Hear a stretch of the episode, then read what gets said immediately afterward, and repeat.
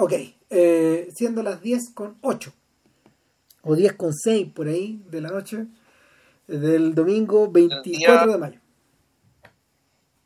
24 de mayo, sí, el año 2020. Esto es Cinema número 411. Eh, las películas que no nos avergüenzan. Y esto no fue anunciado porque eh, la modalidad COVID-19 COVID eh, COVID perdón, eh, puede involucrar estas cosas. Uno, grabar podcasts que se escuchan como la callampa. Dos, ojalá con poquito, para no torturar en demasía, digamos, a nuestros pobres oyentes escuchando como la callampa. Lo otro es que, claro, no hay mucho margen para, eh, para que el, podcast sea cortito, puta, no está el margen para hacer estos podcasts programáticos donde vamos a hablar de la hora de un huevón, de cinco películas, y los podcasts de dos horas y media o tres horas que no salían, nunca más menos en la modalidad COVID-19. Entonces, ¿qué sale? Y dice, puta, hagamos las películas que, que, se nos ocurran y aquellas que salen en la conversación y que sabemos que, eh, y sabemos que recurrimos a ellas eh, más o menos de manera seguida, porque las tenemos en la cabeza. Entonces, eh, un, poco, un, poco, un poco por eso, digamos, a partir de la UTE, fíjate, se descolgó esta otra cosa. y de su claro, que de su fallida, de su fallido Wickerman, el hombre, el hombre Mimble, dijimos, puta, hagamos, ¿cachai? La original Hombre Mimble, la película británica del año 73, cuya autoría, bueno, es discutible cómo lo vamos a poner al podcast, porque efectivamente el director es Robin Hardy, que es un señor que hizo dos películas más en su carrera y que tenía como otros intereses, Guerra Juvenil y qué sé yo. Y, eh, y por otra parte, el autor guionista, que además aparece así eh, acreditado digamos, en la película, así la presenta. Anthony Schaffer. Exactamente. Hermano de Peter Schaffer. Claro, hermano gemelo, además, por lo que tengo entendido. Mira vos. Y que también, claro, que también es más que dramaturgo, él, hizo dos obras de teatro también, pero es más conocido por, eh, por sus guiones, como, como guionista. Fue guionista puta, del dos de las películas de Poirot. Él también participó en, la, en El Expreso Oriente, que es la más famosa y más lograda de las tres, pero no está acreditado. O sea, el, el, ¿cómo se llama? La obra más famosa de él eh, es Sloth. Sloth.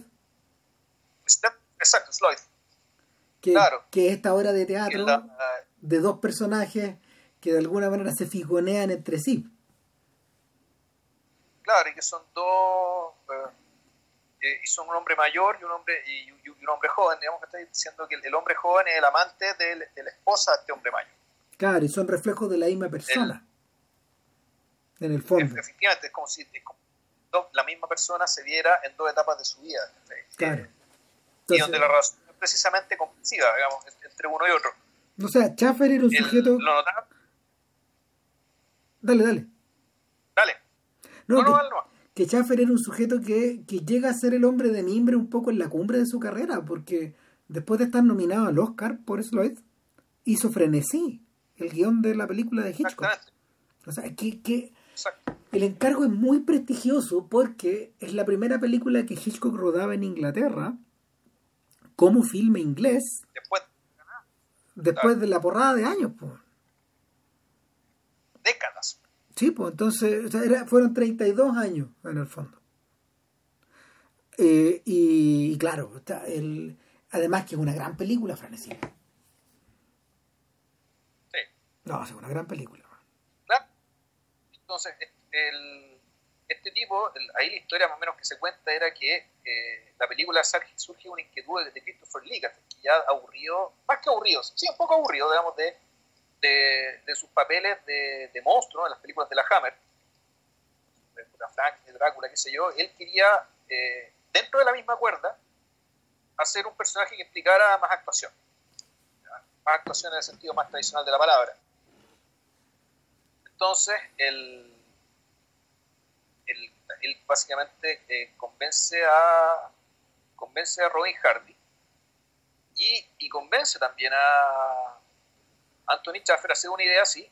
Y uno de ellos, no me acuerdo cuál fue, se encontró con una novela llamada Ritual, de un escritor británico, inglés, que se trata de, una, de, un, de Paco muy piadoso, que lo mandan a explorar la desaparición de una niña en en, la, en Cornwall, en, el, sud, en el sudoeste perdón, de, de, Inglaterra, que esa también es zona céltica, zona eminentemente céltica, y compraron los derechos. les gustó comprar los derechos, pero se dieron cuenta que adaptar la novela tal como, como, como estaba la novela no, no, daba para lo que ellos realmente querían. Entonces, es que ahí que Anthony Chafffer toma la decisión de, eh, de crear un guion ligeramente inspirado en la novela, pero no una adaptación. Pareciera ser que... claro, toma la decisión.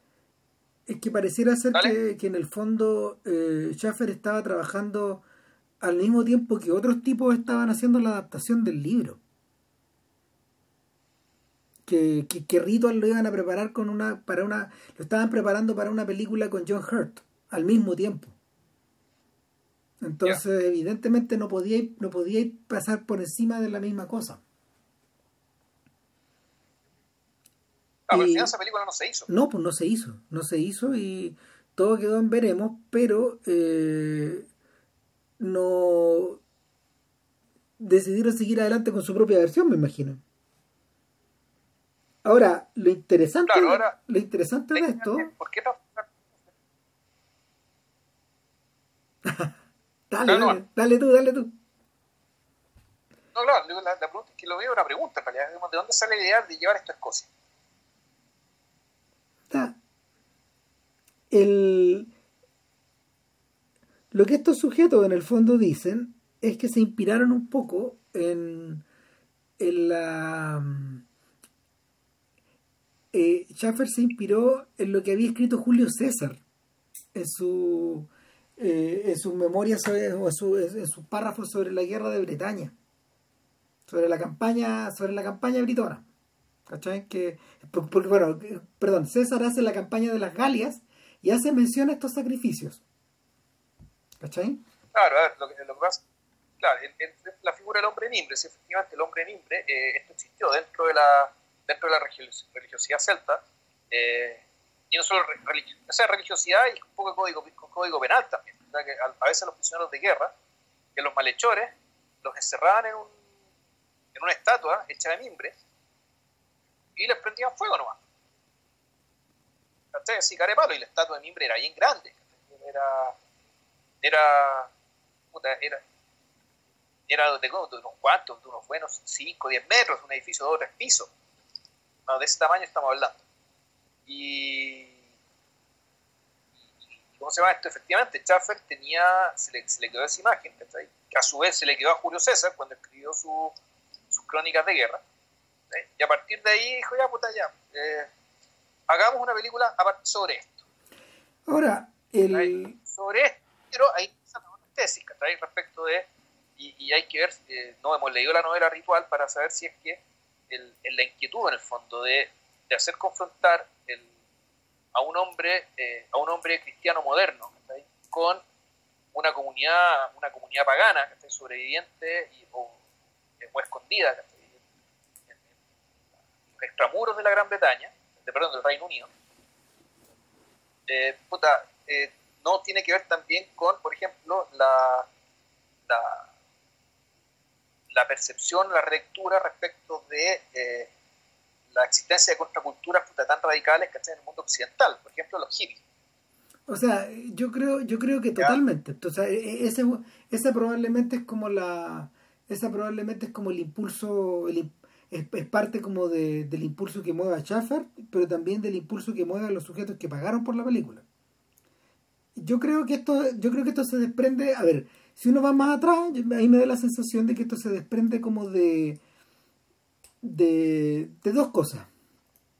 Uno eh, uno es el, es el viejo cautionary tale la vieja estructura de extraño llega a una ciudad desconocida para él y, pero llega a una comunidad cerrada y la comunidad cerrada de alguna forma lo de alguna forma la comunidad cerrada lo enfrenta y ocurren dos cosas. O te puede asimilar, como le ocurre a. como, como, ocurre en el hombre llamado caballo y en, danza con lobo, o te rechaza de la peor forma posible y te expulsa. Hay una tercera variante, que es, es, eh, es la que ocurre en Black Day, en Bad Day at Black Rock, con, con eh, Spencer Tracy, donde el extraño llega a esta comunidad cerrada y simplemente la borra del mapa. ¿Cachai? Es el inverso. Es el, cuento inverso. Lo que pasa es que en la otra, en esta otra estructura, eh, la, la, ciudad es la que te borra. Y te borra, te borra de la historia, te borra, la, te borra de, la, de, la memoria de los otros, te, desaparecís, Entonces, ese, ese yo creo que esa estructura está presente aquí, eh, como, como superestructura. Y, y la otra, eh, y esa es una cosa. Y lo otro eh, es la es lo que está relacionado con lo que acaba de decir JP, que, que hay una buena hay una buena cantidad de películas posteriores al 68 que algunas de ellas algunas de ellas sintonizadas en clave policial otras sintonizadas en clave de thriller y algunas en clave de terror que refieren a esta misma, a esta misma idea. utilizan esta matriz, pero la, la reemplazan la reemplazan, la reemplazan por diversas inquietudes que surgen después de este, periodo. Eh, buenos ejemplos al respecto, bueno, El Exorcista, por cierto, eh, Don Look Now es otro ejemplo, y El Resplandor, que estuvo de cumpleaños ayer cumplió 40 años. Pero, yo creo que, yo siento que el hombre de mimbre está en esa misma tradición. Porque si, uno ve un poco lo que le ocurre a, Jack Torrance, cuando, cuando finalmente, no sé, pues se enfrenta cara a cara con esta comunidad, con esta comunidad de, espectros que habita, o esta, o esta fuerza que habita el, el Overlook Hotel, le ocurre exactamente lo mismo. Primero es asimilado y luego borrado del mapa. O sea, sí, pero bueno, hay que empezar toda la, la, digresión respecto de en realidad que quien lo borra es al revés, el mundo de los vivos, es decir, el tipo es, eliminado por los vivos, precisamente porque él, él, eh, él se metió de lleno a ese otro mundo, ¿no? Claro. Se lo tragó. Y lo convirtió en otra cosa. Eh, y ahí, bueno, bueno, respecto al tema también de que las la exigencias de comillas morales que, de, que tenían las películas respecto de que efectivamente no, no que mate a un niño. Fíjate que si uno... un final completamente esperable. Sí. Fíjate que si uno piensa incluso en el Nosferatu de Herzog, también tiene esa misma estructura. Eh, y, ahí, en el fondo refiere, refiere también a, a, otra, a otra cosa que, que está presente frecuentemente en frecuentemente en, en, en, esta clase como de ficciones ligadas al fantástico yo siento que The Wicker Man es, una película de cine fantástico, más que, más que un filme de terror eh, común y corriente. Bueno, ahí yo creo que una forma de entrar a la película es efectivamente eh, ¿qué, género es, ¿Qué, película se te presenta eh, en, las distintas veces que uno la ve. bueno, hay otra cosa que decir también, la película tiene hartas versiones. Sí. Es una película que se han sacado le han metido pedazos entre medio, ¿cachai? Y, eh, porque, claro, hay cosas que están, digamos, al, eh, al filo, derechamente fuera de lo aceptable, digamos, que en, eh, en el mainstream de, la época que la película se, se, estrenó. Entonces, claro, uno ve, por ejemplo, yo vi la copia, yo he visto la, la, película tres veces y creo que he visto al menos dos versiones. yo ahora la, la, versión que voy a comentar es, la, de 93 minutos, que tiene inserciones que está ahí en hechas en, peor calidad de la restauración eh, estándar, porque efectivamente esas partes se perdieron los, negativos originales. Y, son, son aquellas partes, son, al menos dos partes eh, importantes. Una que es el comienzo, en el fondo la presentación de nuestro personaje como un hombre muy devoto. Eso es algo que la película después te señala después, pero aparentemente es importante que lo sepamos desde el principio. Sí. Y, y, con un detalle también importante, que en fondo son que es un tipo que está está emparejado, es muy devoto, y que su bolola lo mira con cara de hambre. En el fondo, el, te das cuenta, este es un tipo que efectivamente no ha consumado eh, la relación con, con, esta mujer que tiene al lado, porque, ya sea porque está casado, o porque simplemente está casado y simplemente el tipo no le interesa el sexo, y no le interesa. Eh, al menos en la lectura que uno puede hacer respecto a esta escena, que fue borrada originalmente, pero que ahora uno la puede, la versión de, una de las versiones más completas que está ahora, uno la puede encontrar. Hay tres versiones. Eh, está, está el original que yo vi en VHS hace como más de 30 años. y, que, que, llamaba la atención por lo corta que era. Y en esa época ya se hablaba de que esta guata estaba cortada y que por eso había ciertas incoherencias en la trama que había que tratar de, de rellenar. Eh, entre medio, estos tipos rescataron una versión que era, eh, que era la que había archivado Roger Corman, que distribuyó esta película en Estados Unidos, porque obviamente su regalón Christopher Lee aparecía ahí. Y, y el, el, sujeto el, sujeto también, también, también había llevado las películas de la Hammer, etc. Y, y esa, esa versión se llama el Director's Cut. Lamentablemente no existe, no existe una versión de mejor calidad para el Director's Cut porque no se pudo conservar. Y esa dura 99 minutos. Yo no la he visto. Y no está editada en Blu-ray. En Blu-ray está eh, algo que se llama The Final Cut, que es la que, la, la, que vimos, la que vi ayer y la que JP vio hace un tiempo atrás. En 93 minutos. 93 minutos. Y a esa eh, contiene escenas, de hecho, que no estaban en el Director's Cut, incluso. No, sí, un tremendo enredo. Y, el que. Y hay, hay, que hacerle un crédito ahí a Robin Hardy porque con, con el paso de los años él se ha encargado de mantener y conservar o tratar de o tratar de transmitir la, la versión que está más de acuerdo a los deseos de él y de Schaffer ha tenido diversa suerte, pero eso es lo que hay, digamos. Y la película, fíjate que se ve bastante bien en la versión que se puede descargar o comprar en Blu-ray.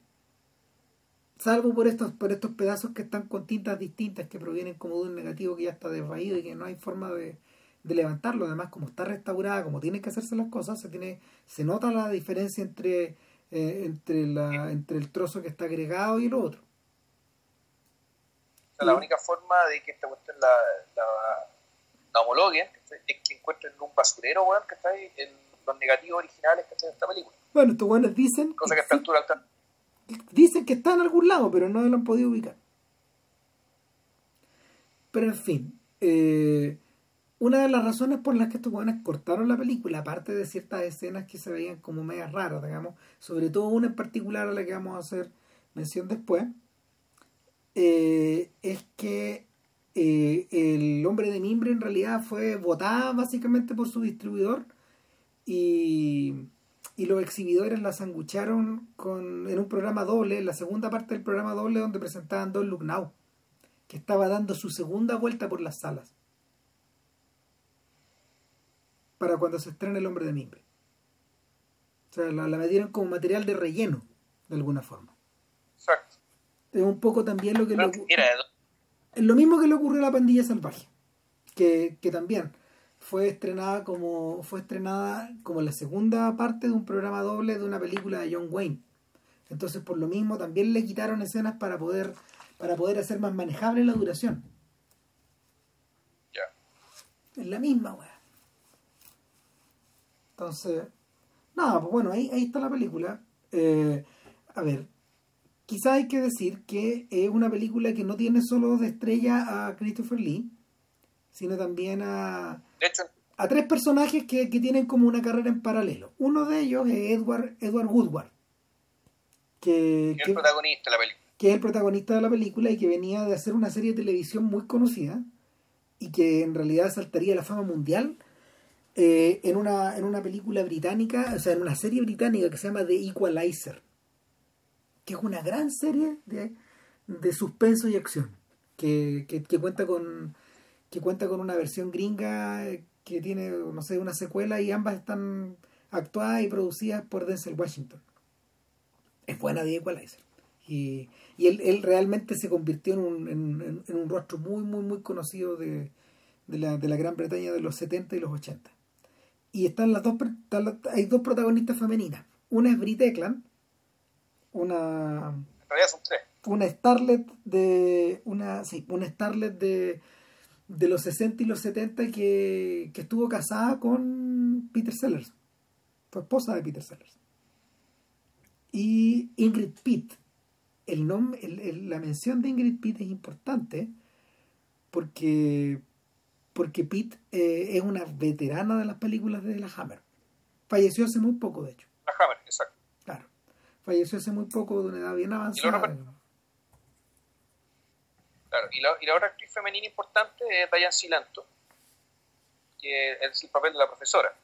Que en el fondo la, la cuestión es interesante, está, porque, dentro, dentro como de la gran de la estructura digamos, de, de, personajes icónicos que aquí tú tienes un, un, protagonista, un antagonista, un protagonista masculino, un antagonista masculino y una triada de mujeres.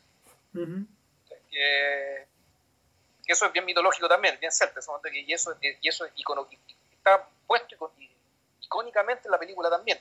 Digamos, esto final, cuando se cuando todo se devela, está Christopher Lee digamos, con sus tres mujeres.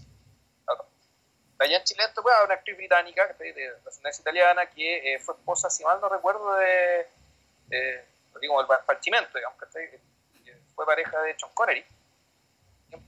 Y después, eh, y creo que después de esta película, terminó siendo esposa de, del mismo Schaffer. Y que actuó en un montón de películas importantes en, el cine británico de la segunda mitad del siglo. un personaje muy importante en Chile. Sí, eh, es que eso es lo que me llama la atención, eso es lo que me llama la atención del filme, eh, que, que pese a pese así, pese, a haber sido arrojada al costal, la película poseía poseía potencial comercial en los, en, en, todos los rostros que estaban como ligados a ella. Y, probablemente, ojo, probablemente eh, ese potencial comercial es el que la salvó primero de que de, de quedar completamente de quedar completamente olvidada en primera instancia. Porque en realidad lo que pasó con el hombre de mimbre es que nunca a ver siempre desde el principio fue considerada como something else como otra cosa como como una película como una película que, que no cabía dentro de este género de, de terror barato británico ni tampoco caía dentro de eh, dentro del material que había estado produciendo durante 15 años la Hammer y que estaba básicamente llegando a su final. Claro, claro, y tampoco era Arthouse. No, no, no, no, es que además Pero bueno, el, término ni existía, digamos que lo, más Arthouse que tenían estos gallos era Don't Look Now. Pero tampoco, tampoco cabía dentro de esa dentro de esta lógica. O sea, Arthouse existir, pero se refería no sé, a lo que hacía, a lo que hacía Berman. Claro. Eh, claramente esto no, esto no cabe, no cabe en eso. Entonces, bueno, precisamente son esas películas las que rápidamente se convierten en películas de culto. una, de las cosas que es una película sea de culto es, es, eso. Esto de el, ser algo tan peculiar, eh, que, cuya peculiaridad es eh, una peculiaridad, digamos, basada en virtudes, digamos, no en defectos, digamos, no en ser caca, sino en distintos elementos que en distintos elementos considerados como valiosos. Que efectivamente el, público que siente que, eh, que, claro, que también se siente un poco especial por captar el valor de esta película, el valor, el valor que pocos vieron, y se arma un club en torno a esto y bueno, se convierte en película de culto y claramente El Hombre Miembro es una película que tiene todo, para, para hacerlo. Entonces, claro, Ram dice que, y es cierto, había había grandes actores, habría material comercial, pero yo creo que ahí lo, que termina salvando la película precisamente su extrañeza, que no sirve para, el, servía para el gran mercado en ese momento, pero es material de culto inmediato. El, una película, a ver, otro, otro filme, otro filme que cae en esta categoría claramente es Eraserhead, por ejemplo, y ha mantenido su estatus.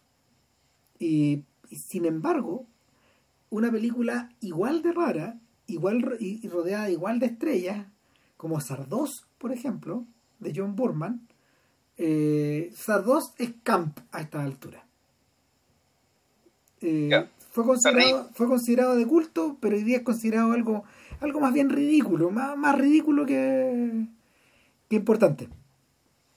Y todavía hay gente que se pregunta por qué. Sí, y lo que pasa es que hay algo de diferencia también. Yo no sé si hay películas que que se quieran parecer a Sardos.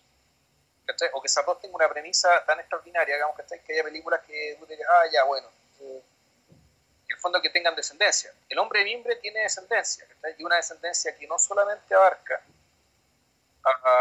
al, hombre de mimbre en sí misma, que es la que hizo la UTE, sino también, eh, bueno, dos películas súper recientes. Una, Midsommar, es obvia. Y, o sea, es prácticamente un remake casi, no, se parece mucho. O sea, es que. Se parece bastante.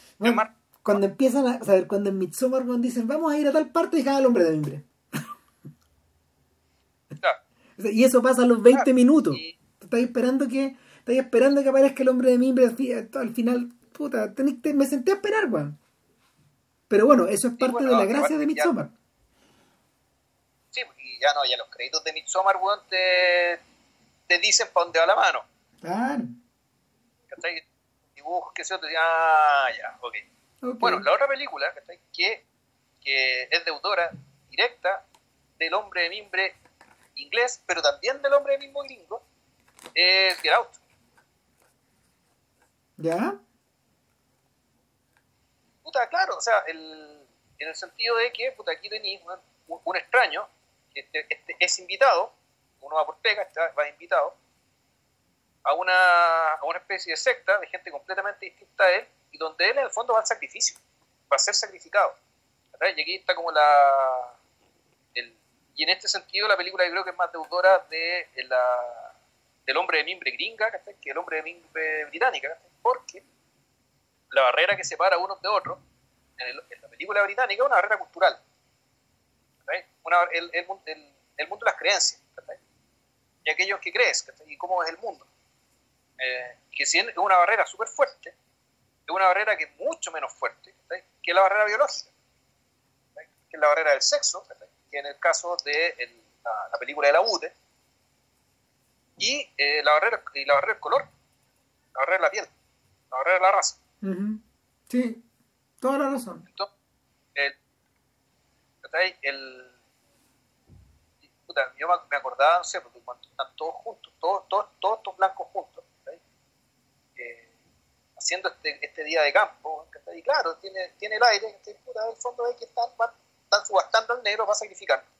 Y en, el, concepto de sacrificio, donde básicamente tú perjudicas algo, dañas algo, o matas a algo, para, por, en nombre de un bien mayor, para obtener otra cosa que uno podría considerar que es más importante. ¿Ya? En el caso, claro, en el caso de Get Out, ahí tú estás ahí, vaya a sacrificar a este negro, aunque lo vaya con que le vaya a matar el alma, se las va a mandar a los, a los, a los lugares hundidos, a los sunken places, para que básicamente un blanco pueda extraer sus dotes corporales. Y claro, naturalmente lo que está hablando Jordan ahí es de, el, de cómo un mainstream eh, controlado por blancos, en el fondo, usa el, poder y el talento de la gente negra eh, de manera vampírica. Permanentemente a lo largo del siglo XX.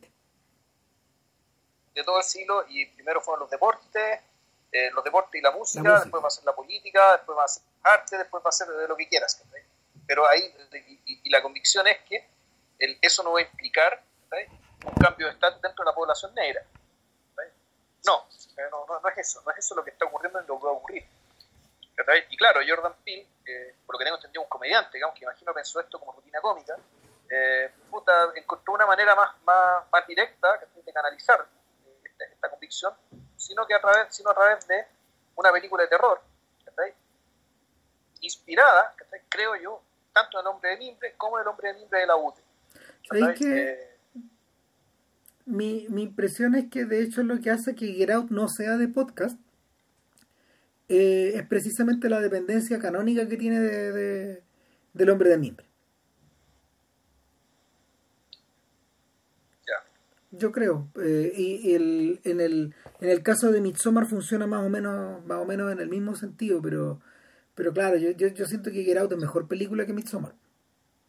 Ya vamos a llegar a eso. Eh, sí, yo creo que es mejor. Eh, sí, mejor hablemos de eso al final. sí, claro. Mejor hablemos, hablemos de la que nos ocupa hoy. Bueno, a ver, lo que pasa con El Hombre de Mimbre es que eh, en, la versión, en la versión original, la versión original empezaba con el avión, ya en el aire. Eh, después de esta escena, después de esta escena en la iglesia de la que habla, de la que habla JP. Y, y este sujeto llega a Summer Isle que es una es un islote no es tan pequeño, bastante alejado. Eh, en el, en el... están las hébridas. Sí, claro. Y, y va, va en un periodo interesante. ¿Es Escocia va interesa, es interesante, va en un periodo que es el Midsommar. Está cercano al Midsommar. Es decir, a la como al inicio de la temporada veraniega. Claro, exacto, al, inicio de la temporada. De hecho, la, lo primero que vemos en la película es el día.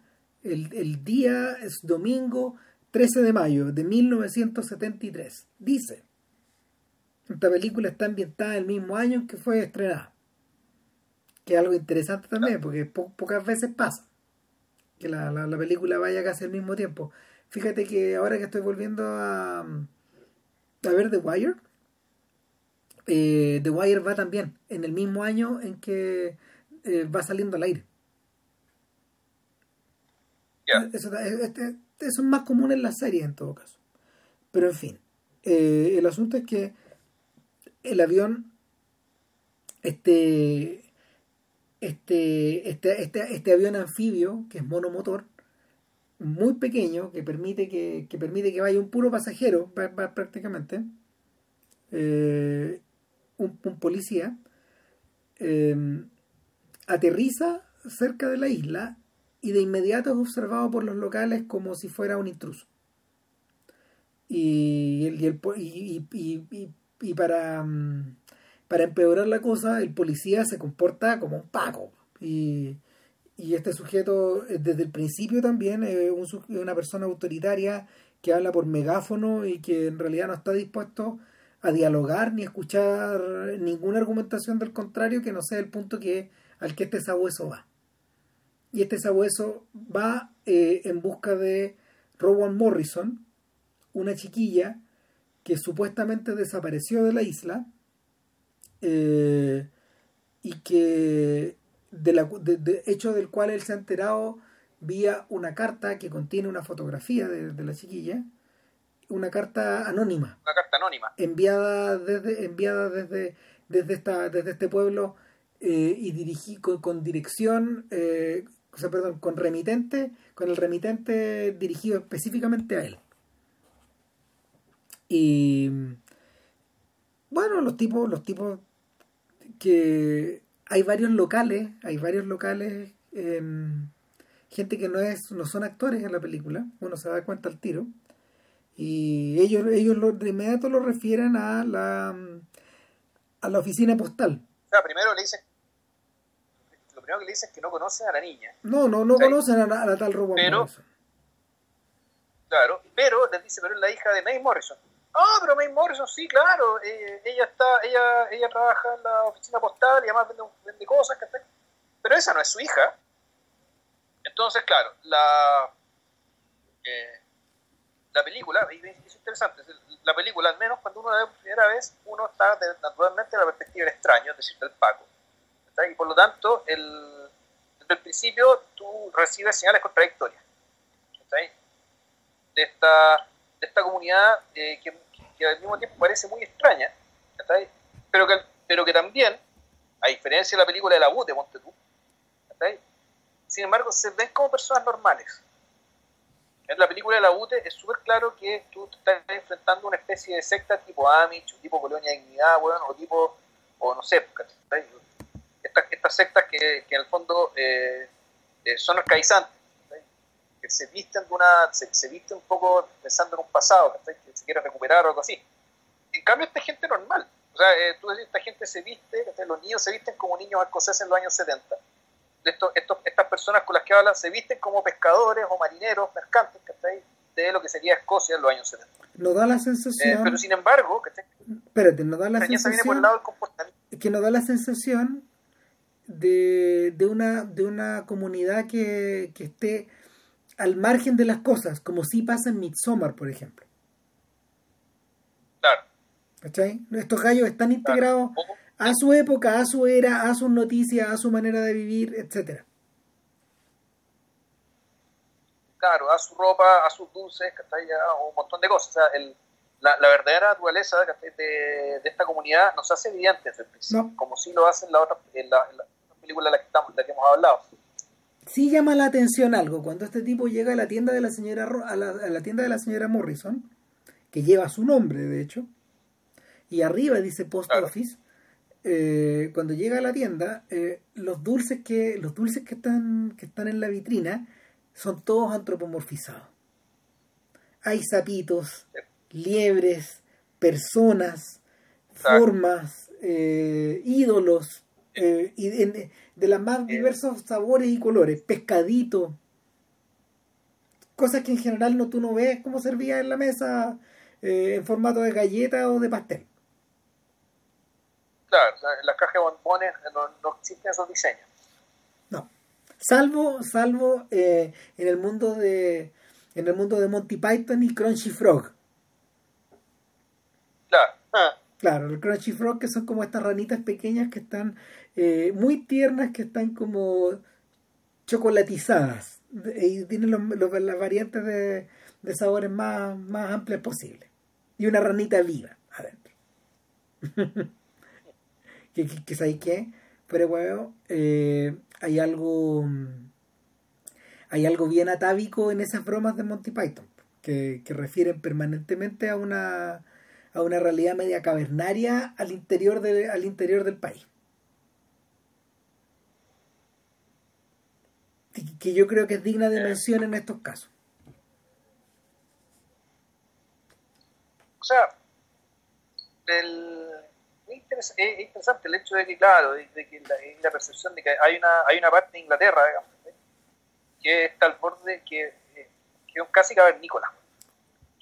O sea, eh, los indigenous people, la gente, la gente que es como los mismos británicos hacen bromas acerca de los salvajes, pues, y los salvajes, ¿quiénes son? Los salvajes son los escoceses y los irlandeses. No, y dentro de la, de la Inglaterra también, que este personaje de los Monty Python, este buen que, el Grumpy que se llama, que, que era el que andaba con pantalón gris, que está ahí, bototo, una camisa y un pañuelo en la cabeza. El Gambi, sí. El, el Gambi, claro. El, o, el, o, lo que te muestra Becky Paz, que está ahí en la... En Perros de Paja. Ah, esta película de paja. Está ahí. Y claro, lo puede haber inventado. Hay, hay una, hay una mención británica que, que, que, es bien salvaje, pero, pero esto no es eso. No. Eso es interesante. Esto que vamos a sacar no es eso. No, porque acá está, acá la gente lo trata muy bien. Son personas súper amables las que se dignan a conversar con él. Eh, se lo mira, se lo mira con una, se lo mira con una actitud media socarrona, media patronizante también, porque obviamente es el sujeto que está entrando al pueblo, pero espérate, desde la misma manera que observan a John Wayne al comienzo de, eh, Quiet Man. El hombre, el hombre, el hombre, el hombre callado. Claro. El hombre quieto. Claro, es que, bueno, de ahí viene, aquí viene el tema respecto, me parece a mí, respecto de que la película está construida para que tú la veas más de una vez. Sí. tú cuando la ves por primera vez, tú, eh, estás desde la perspectiva naturalmente de nuestro del, detective, digamos, y esto es una, una película de investigación con elementos de thriller, y un importante factor musical, ¿ya? que es naturalmente que es evidente, y, vamos a explicar por qué, pese a que a Ramos le gustan las canciones, el hecho que las tenga y las usen de esa manera hace que la película también sea un clásico dentro de su género. El, eso, eso cuando ves la película por primera vez, cuando tú sabes lo que pasa y lo que va a ocurrir, tú al ver la película de nuevo, eh, la cuestión se convierte directamente en una comedia.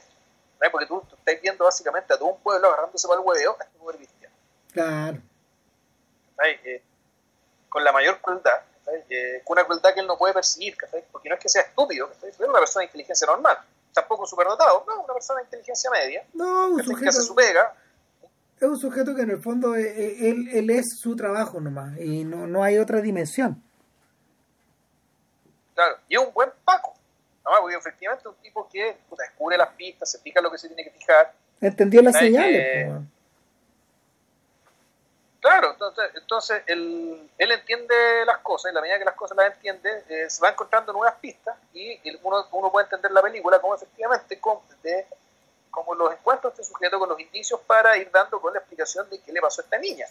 Ahora bien, o qué le va a pasar a esta niña. Ahora bien, esto básicamente transcurre transcurre en unos tres o cuatro días en total, no creo que más. No, no, son dos noches. Son dos noches. Tres días y dos noches. Sí, pero la, la, la, introducción transcurre en un día que aparte. No es el mismo día. Ah, sí, claro. Claro, pero desde que llega al, desde que llega a Samurai es día 1, noche 1, día 2, noche 2 y día final. Día 3. Eso es lo que dura. Claro, y si le sumáis ese, está el, está el cuarto día que es el que es el que es el, que, que, que, el que está al, comienzo. Son, son, sí, son, son, son tres días, cuatro noches, una cosa así, bueno, en fin. Y el, a ver, la investigación avanza más o menos rápido porque el tipo entiende rápidamente y poniéndonos, poniéndonos ahora en la pista del detective, en ese nivel. A propósito de lo que decía Vilch. Eh, la investigación avanza más o menos rápido porque este buen llega y se aloja en el inn local, en la posada, donde todos lo miran con ojos sospechosos, pero están en su propio rollo, están cantando canciones, están cagados de la risa, están medio están medio borrachos. Hay una oh. al principio hay una canción, hay una canción dedicada a la hija del posadero, que, puta, que eh, en sí ese, ese, tipo de canciones es un género en sí mismo. Y que la hija del posadero está buena, digamos, y que, y que, y que, y que todos visitan, y que todos visitan su lecho, etcétera, y todos se ríen, incluyendo a la hija del posadero y al posadero que está ahí mismo. Y el quien, quien, quien da vuelta a la ceja, digamos, el Paco. Ahora, ojo, la, junto con los conejitos y las figuras raras que vimos en la tienda de, de, May, la cámara, cuando, cuando nuestro, nuestro Paco se baja de su avión y lo llevan en bote, antes que empiece la película, se fija rápidamente en un ojo que está pintado en el bote. ¿Ya? Es la primera señal de que, algo, de que algo es raro. Segunda señal, los conejitos, lo que hace, hace Lución Ram. Tercera señal, puta, el dibujo que está en la, a la entrada de, la posada, que es una especie de sol verde con unos ojos que está ahí eh, absolutamente antropomorfizados. Tiene un nombre ese Alusión a alguna figura algún dios, algún dios del bosque, alguna cosa. Y claro, el, la extrañeza del, de, un, lector más o menos que ha visto películas respecto y recuerda de Gran Bretaña, que está ahí, o países cristianos estándar, digamos, da cuenta que, claro, aquí la estética es distinta. Y cuando entran nos encontramos con lo que dice Ram, es decir, una actitud absolutamente desenvuelta respecto al sexo respecto del, de lo que podríamos llamar virtud, buenas costumbres, y la, qué sé yo. Y la privacidad eh, también, porque en el fondo te da la... a ver, uno, uno, uno si, si nos situamos desde la perspectiva del Paco, está esta sensación de que en el fondo, claro, esto, esto, estos sujetos, estos, estos sujetos están completamente desenfadados. Pero lo otro es que en realidad, eh, si, si dais vuelta, si, si dais vuelta la, si uno da vuelta a la perspectiva, eh, la comunidad es tan unida, la gente es tan una, que en el fondo hacer una broma acerca de uno es describirse a sí mismo. ¿Cachai? Eh, eh, todos están en el chiste, de alguna manera. Sí. Desde los viejos hasta los jóvenes. Claro, y, claro, y, pero claro, la cosa se pone para, este Paco la cosa se pone ya más, extraña cuando aparece, cuando llega la escena, otra escena nueva, o, mejor dicho, que fue incorporada después, que es la escena donde por primera vez aparece Christopher Lee, que llevando un joven maceo, para que se desvirgue con la hija del posadero. así que efectivamente la canción de la hija del posadero era real. Era real, y donde, y donde, claro, la hija del posadero cumple la función social que antiguamente desempeñaban las prostitutas. Exactamente, y, y, y, aquí está, y solo que aquí está ordenado en el fondo. No solo aquí está ordenado, aquí es gratuito, porque esto no es un servicio, claro, porque, la, prostitución es, parte de la división del trabajo. Y está desprovisto, ni siquiera es un trabajo. Está desprovisto de tensión, está desprovisto de maledicencia, está desprovisto de... Eh, claro, pero por otro lado te habla de que eh, en esa comunidad hay límites que eh, hay límites que están como hay límites que están traspasados para el Paco que, que él no atina a entender todavía. Claro. Límites sociales o límites culturales, etcétera. Entonces, justo el hecho de que entonces lo que nosotros vemos, ya como, espectador que ya ha visto la película más de una vez, es por una parte, efectivamente, el pichuleo de todo el pueblo hacia el Paco, y por otra parte, el, la escandalización del Paco el cuando el Paco la pasa por al menos más de la mitad de la película escandalizándose. Claro, el adjetivo ¿Eh? correcto es, el adjetivo correcto es prudish. Eso es este Paco. ¿Cachai? Es un weón que, es un que en el fondo es un santurrón. Ahora, no hay que. A ver, hay, hay un detalle. Hay un detalle, este es un detalle, este es un detalle bien serio en el fondo. Y, y por lo general, por lo general no está, fíjate que no está bien desarrollado, encuentro o a lo mejor uno, uno no se ha encontrado en las películas, pero eh, el anglicano medio es una persona bastante devota. Bastante devota de su iglesia. Eh, a uno, a, uno le aparece en distintos lados. Por ejemplo, este libro de este libro que este libro que John Elliot Gardiner escribió sobre la figura de Bach precisamente habla de que eh, el hábito que él tenía de cantar en de cantar en coros es algo que comienza al interior de su familia por devoción por devoción anglicana. Y, que las redes las redes de las redes de coros eh, y las sociedades vocales que existen al interior que se separan de las parroquias y después existen en forma que existen de forma em, en forma paralela digamos esto eh, y que son civiles tienen su origen en eso es distinto por ejemplo a las sociedades vocales francesas que tienen su origen en la revolución ya y una religión por otra claro, claramente, sí, una, una cosa descolgada de otra, con la, con la única diferencia de que en el fondo en Francia lo más probable es que le haga, lo, lo, hubiera hecho el alcalde, ponte tú, en vez del cura del pueblo. Pero, pero claro, esta gente, esta, gente es muy devota, es muy de iglesia. Entonces, el, la película, la película de alguna forma hace una referencia sardónica a la, a la santurronería de, de un sujeto como este, que en realidad eh, para estos efectos lo ciega en vez de abrirle los ojos. Y lo, ciega, lo ciega. Claro, Recuerda que no podéis pedirle mucho porque en el fondo es un encuentro súper violento, muy inesperado para él. Claro. Y, y, claro, de una persona que además, eh, aparte de ser muy, muy, devota, digamos, que eso tiene que ver ya con una con la elección de la fe que elige, digamos, tiene que ver también con un tema de rigidez mental. Tipo. Que es una persona rígida, mentalmente rígida, volvemos, sin ser estúpida, es una persona que, que efectivamente al encontrarse con estas oportunidades, que una persona con más flexibilidad lo, tomaría como una oportunidad de aprender, eh, o de adquirir una mirada distinta para ser más, ser más compasivo o, o, más tolerante, o entendiendo que todos son hijos de Dios, por último, no, él, él se va inmediatamente en la parada respecto de la, la salvación y la condenación. Bueno, y de nuevo podéis... Y de, y de nuevo podéis dar vuelta a la ecuación, pues si en el fondo, eh, en la medida que vamos viendo la película, nos damos cuenta de que el pueblo mismo es bien devoto también, pero de sus propias creencias.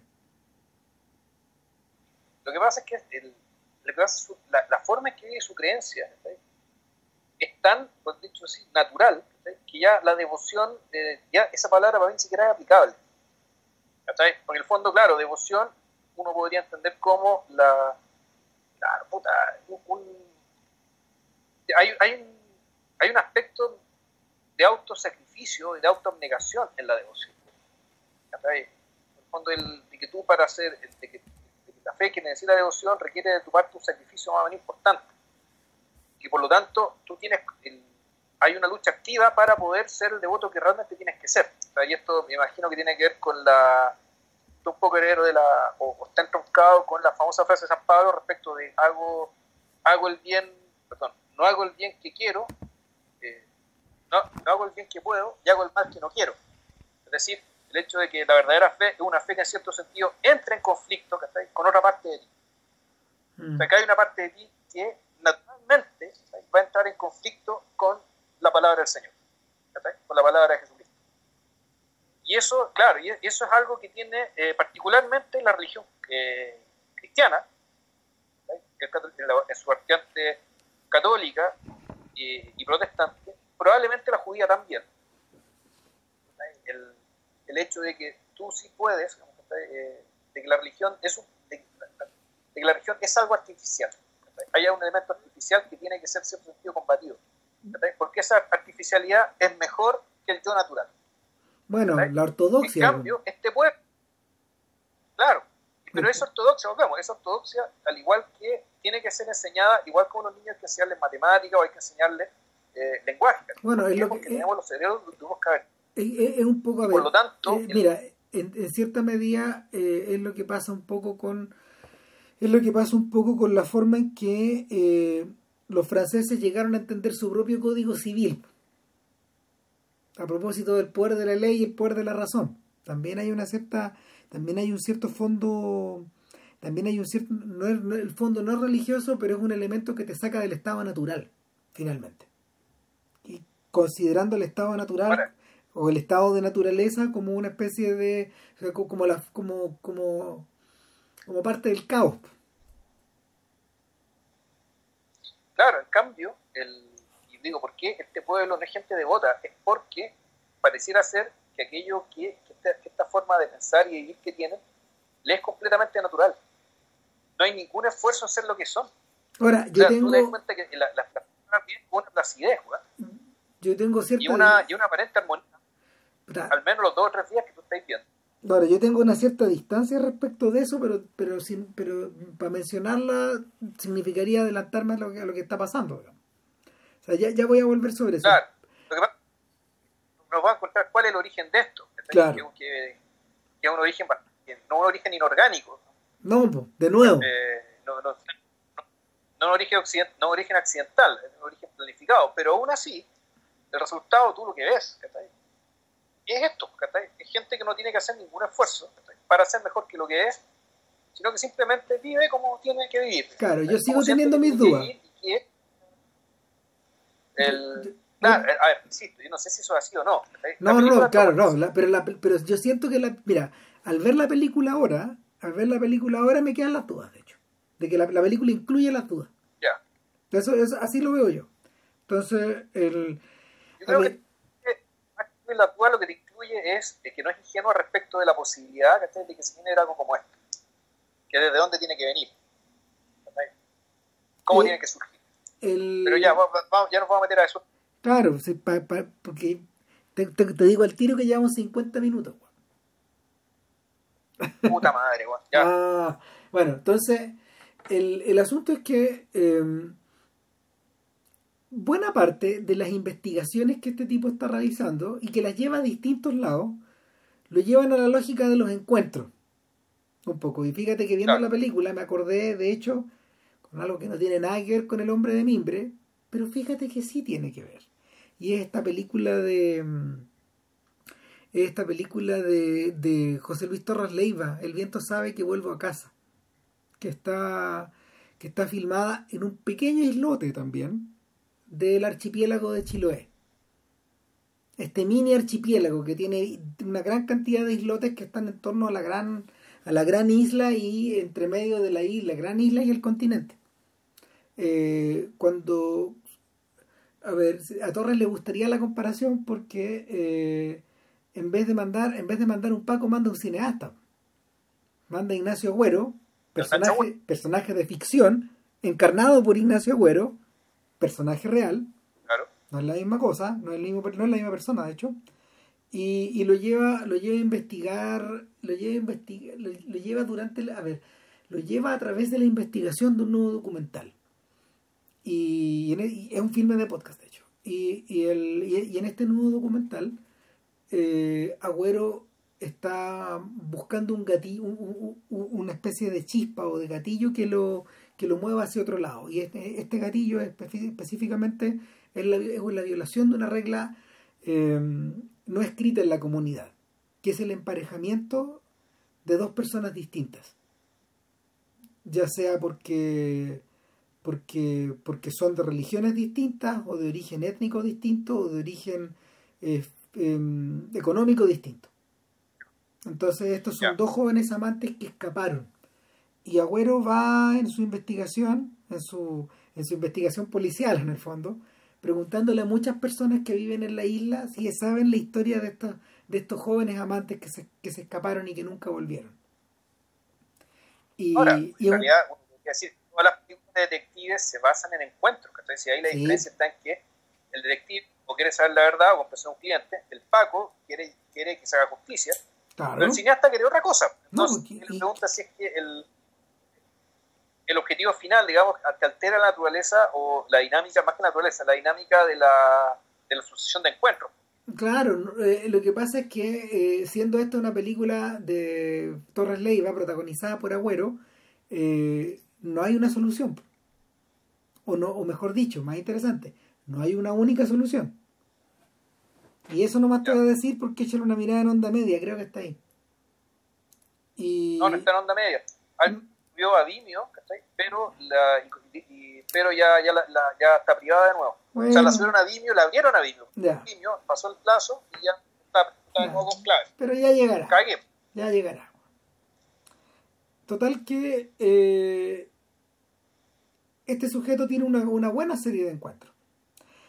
A ver, eh, por ejemplo, va, al, va a la escuela y, al pasar por la escuela, al pasar, claro, al pasar por la escuela, eh, ve el, tradicional juego del poste con las cintas, donde, donde palo de mayo. exactamente. Y eh, en el que están operando solo, solo niños.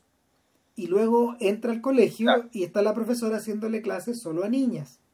Los niños están cantando una canción y la canción continúa de fondo mientras las niñas siguen en clase.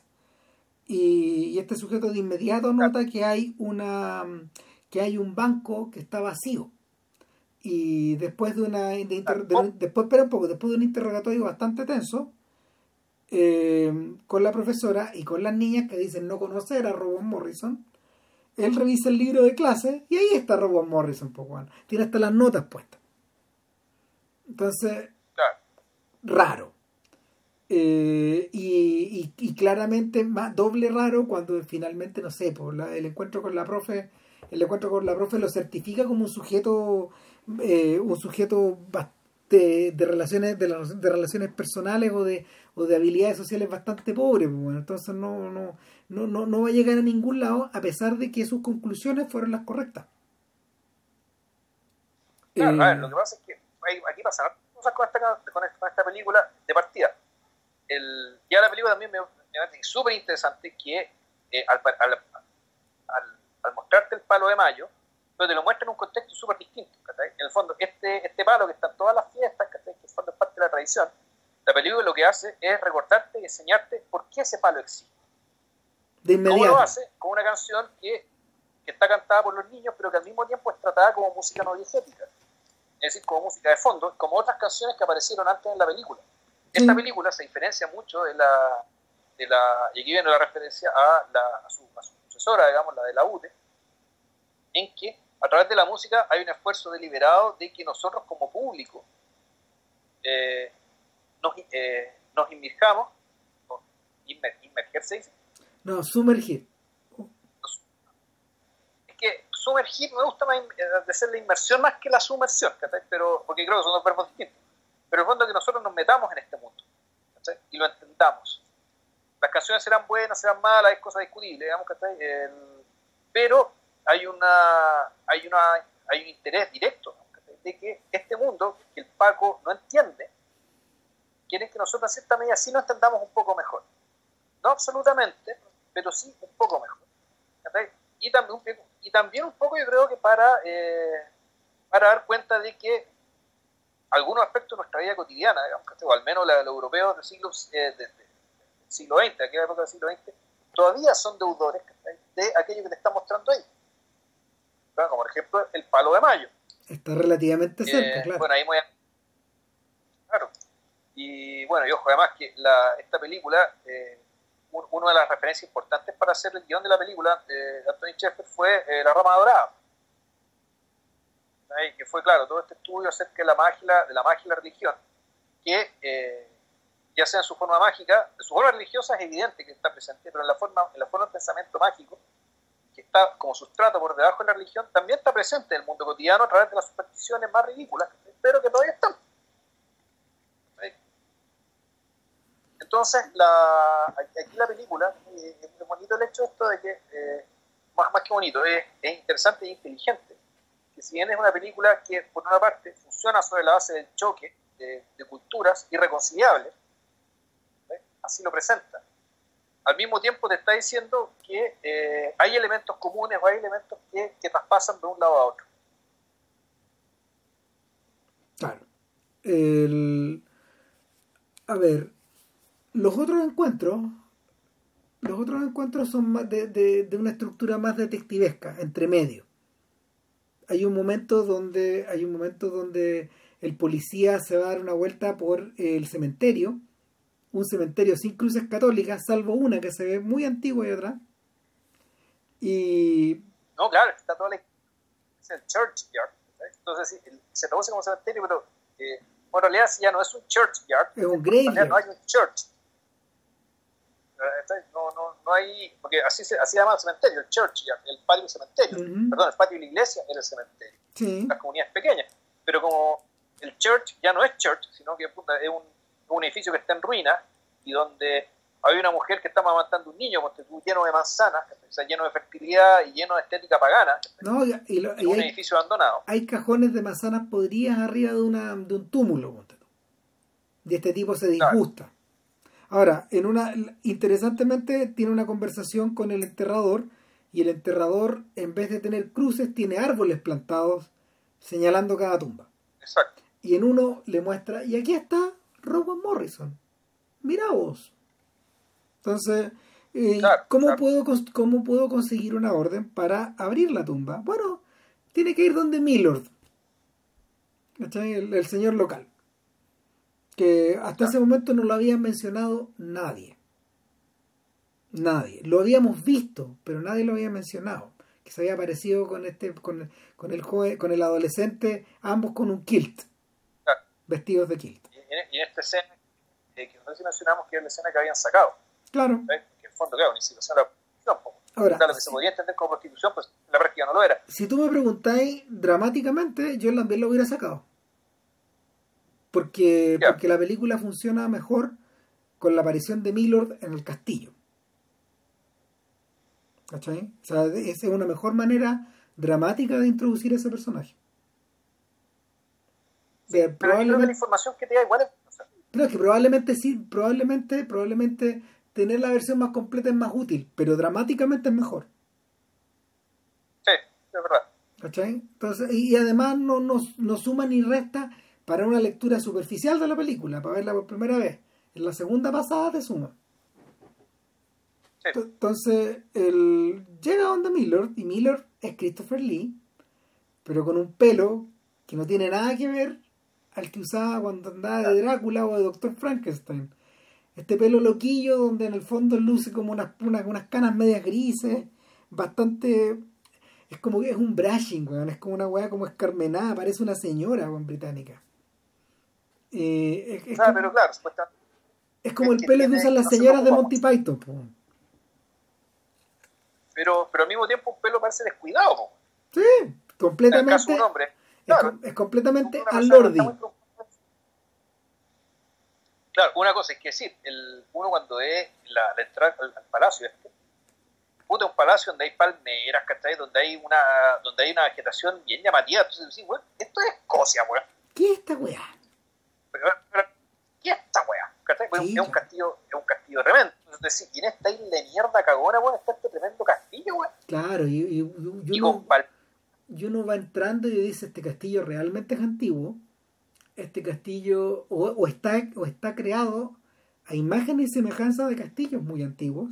Después nos enteramos que es la segunda cosa. Y está repleto de. está repleto de. de gobelinos, cuadros, armas, escudos. Señales del poder también.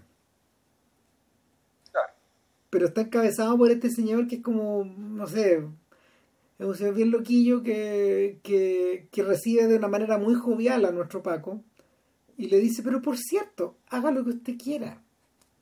Eh, si, si, si, quiere desenterrar a Rowan, desentierla, cero problema. Eh, y, él, y él ahí entre medio aprovecha de contarle la historia de su padre y del, del castillo y, de, y del por qué esto es así. El abuelo. Claro. entonces, claro, aquí hay una, muy desenvuelta, que en fondo es bastante propia de eh, ciertos aristócratas pueden actuar así. Sí, Básicamente por el hecho que son aristócratas, pueden hacer lo que quieran. Y bueno, lo hacen con, con, mucha gracia y con mucho, mucho don de gente al mismo tiempo, decir, tratando de, de parecer corteses y, y, hacer sentir como este Paco, y al mismo tiempo agarrarlo para el huevo, siempre. Eh, al menos para quien ha visto la película por segunda. Eh, y claro, le empieza a contar que, como me parece el gran truco brillante digamos, de, la, de, la película y, el giro de, que le da, que Esto en fondo es un emprendimiento. Esta es una empresa. Mira, entre medio, una gran empresa. Es que entre medio hay que explicar otra cosa. La película, la película rompe, rompe el, el pie forzado de hombre poderoso recibe investigador, que lo hemos visto en Drácula y en un montón de otras películas. ¿Cachai? Porque, porque cuando, cuando Van Helsing, por ejemplo, o cuando... ¿Cómo se llama este otro personaje, el, tipo más joven en Drácula? Eh, ah, Harker. Harker, cuando, cuando Harker va al castillo del conde y el conde lo recibe, todas las señales son inquietantes. Todo es malévolo, todo hay... las sombras, los ruidos, el polvo, Renfield eh, dando vueltas ahí, merodeando en, las distintas habitaciones, la manera en que te reciben. Todo, todo, todo es sospechoso. Acá es todo lo contrario. Todo, todo es abierto. Todo amenazante. Hay luz solar. Hacia protagonista. Claro. Entonces, aquí es todo lo contrario. Entonces, sobre esa base, una vez que ya en el fondo están despejadas las amenazas, aparentemente, eh, viene el emprendimiento. Pero ojo, ojo, ojo, Rama, acuérdate que antes de entrar, él vio unas cabras chicas corriendo en pelota arriba de una fogata. Entonces, el, es interesante que, el, claro, no hay un peligro físico, no hay una amenaza a la integridad física de este, de este, de este, de este investigador, pero el investigador igual ya viene expresado ya bien amenazado, Pero la amenaza, volvemos, no es física, no, no, Es, su, no, es, su, vida, sino que es, puta, volvemos a, su, a sus convicciones, O mejor, más, más, que sus convicciones, a sus creencias. Claro. ni siquiera... Si aquello que fue sobre, lo cual él cimenta en el mundo. Yo iría más lejos, yo diría que no es ni siquiera los valores que él tiene, eh, desprendiendo los valores de una comunidad laica, que en la que él desenvuelve su actividad policial. No, pues esto es más profundo. Entonces, bueno, el, el, Milord se dedica a explicarle en el fondo que eh, esto se remonta por lo menos a dos generaciones atrás con un con un abuelo que, que era un, con un abuelo que era un que, era un noble también y que eh, él instaló una suerte como de comunidad científica perdón una suerte de se instaló en la comunidad con una intuición con una intuición agrícola en el fondo, que era la de ah, dotar de una gran capacidad, de una gran capacidad de producción a esta isla que era un terreno baldío, básicamente. Donde la gente vivía de los baldío muy pocos Sí. Claro, entonces él lo que hace, en fondo, y aquí esto, esto es marxismo, la vena, En el fondo lo que hace es que, más que inventar una religión, lo que hace es recuperar la religión, antigua religión céltica, y eh, ponerla como superestructura, perdón, como superestructura de una estructura económica nueva. En el fondo era, dado que él sabía que esos terrenos eran buenos, que había un microclima especial que, permite que haya palmera, él podía convertir esa isla pobre de pescadores cristianos en una isla eh, muy próspera, muy alegre y muy vital de campesinos, siempre y cuando, pero para ello era necesario dotar a esta gente de una religión eh, que, eh, eh, en el fondo, que encarnara aquellos valores que hacían posible una, una, mayor, una mayor vinculación con la tierra y con sus ciclos. Es muy importante el tema de los ciclos. Claro, mira, la, la, la, conexión, la conexión marxista ahí se refrenda porque cuando muestran el, cuando muestran la pintura del abuelo, el abuelo parece Engels, pues bueno. Se parece a Engels. Sí, claro. El, Y lo, que es interesante es que, eh, sin embargo, aquí no hay hipocresía de parte del Lord. El Lord es consciente del origen. Pero, ya sea por el atractivo, el, atractivo digamos, eh, propio de esta, nueva, nueva vieja religión, que vendría a ser la religión pagana céltica, ya sea por el interés propio o ya sea por el éxito de la empresa, el Lord también cree en esto. Ahí yo agregaría una tercera cosa. Yo agregaría el honor familiar. Además, sí, por el hecho de continuar lo que, lo, lo, que iniciaron otros. Que es lo que se espera, por lo general, de, eh, de, lo, de, de, los nobles exitosos y descendientes de, de, sujetos exitosos a su vez. Claro. ¿Cachai? Son esas tres cosas. Entonces, ahí es donde se me instala la duda. ¿Cachai? Porque, porque el, la, la empresa que está instalada desde finales del siglo, desde mediados del siglo desde mediados del siglo XIX, en el fondo, eh, efectivamente corresponde una corresponde una, a una conjetura ilustrada, pero ejecutada con una lógica feudal. Entonces, eh, eh, en esa lógica, donde yo, donde yo le atribuyo a donde yo le atribuyo a Christopher Lee la a ver el honor de defender digamos esta empresa por un lado pero también el orgullo de el orgullo de saberse el demiurgo de esta situación. Y al mismo tiempo el tipo que de alguna forma controla la controla el el controla la, el, la de una manera utilitarista esta esta religión ¿cachai? y o, o, estas creencias en ese sentido en ese sentido él no es inocente no, no, no, no, puede, no, no, es inocente, no puede serlo porque inocente... a ver, aquí la inocencia tiene que ver con, el, en este caso, con el saber o no saber. En la, la medida que él sabe, él ya no es inocente. Ahora, hay cosas que uno, pensando en la lógica feudal, digamos, que, que suelen tener estas formas de dominación premoderna, eh, se que hay cosas raras, como por ejemplo, no hay heredero. ¿No? Siendo, siendo él ya un hombre mayor. El, y estas ya son cosas que imagino que a Sheffer le dieron lo mismo, o no simplemente no se preguntó, o, no, o no quería meterle más ruido al rato como un posible hijo. No, yo, yo, creo que al revés. Si cargo de esto. Yo creo que al revés, a la luz de cómo viene la cosa, es muy importante que no haya heredero. ¿Se entiende? Porque no puedo hablar todavía de eso, No. pero ah. para mí es muy importante que no exista el heredero. ¿Cachai? Porque, porque eso explica el por qué el, por qué el tipo actúa como actúa y el por qué toma las medidas que actúa contra que se toman las medidas contra el Paco, digamos. ¿Cachai? Hay, hay, una fuerza vital. Eso sirve para explicar. Eso no explica, ¿cachai? Eh, eso sirve para la trama, pero no, no, no sirve para la premisa de, de funcionamiento de esta, de esta comunidad. No, pues, pero es que hay una fuerza, hay una fuerza vital, vital que está medrando. Sí, eso es. A, eso responde esta weá. ¿Cachai?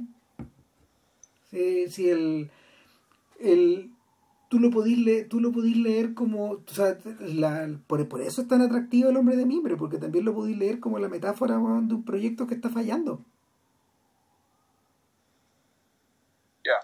¿Cachai? Y, y, y, y, lo, y, transportalo, transportalo a transportalo a la realidad laborista de los 60 en, Gran Bretaña.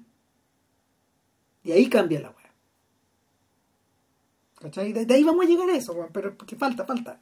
Pero, pero tiene que ver con eso. Tiene que ver con la.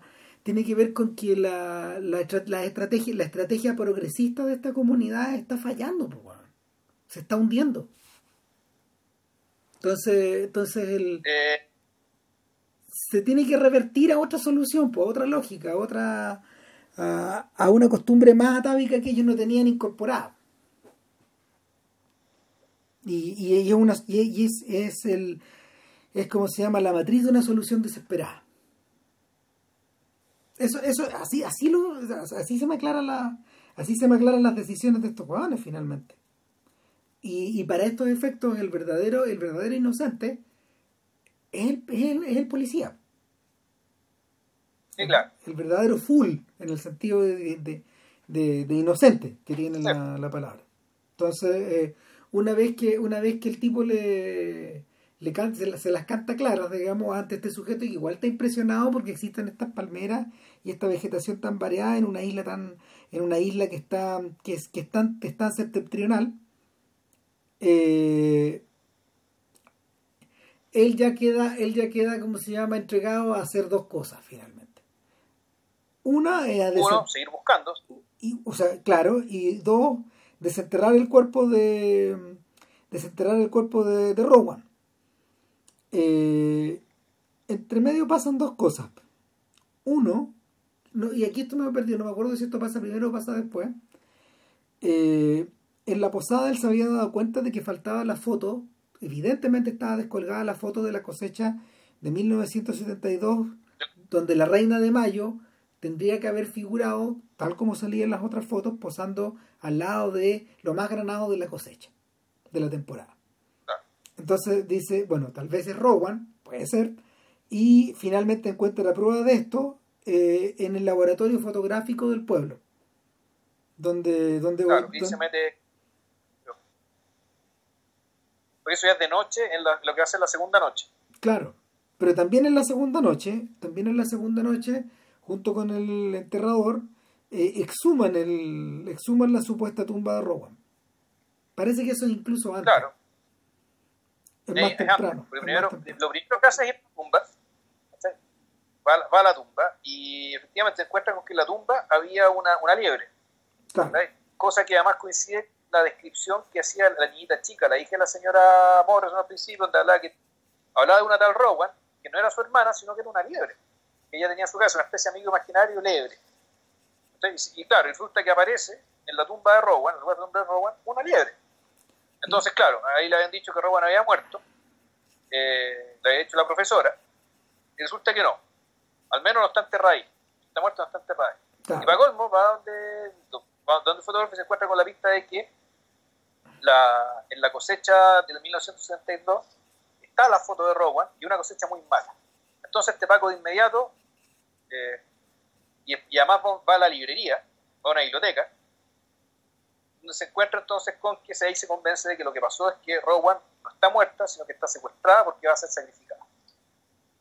Claro.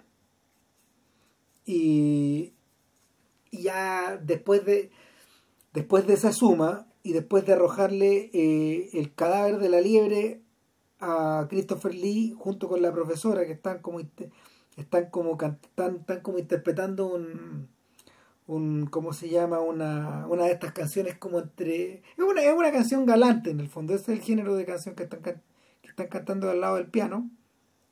Eh,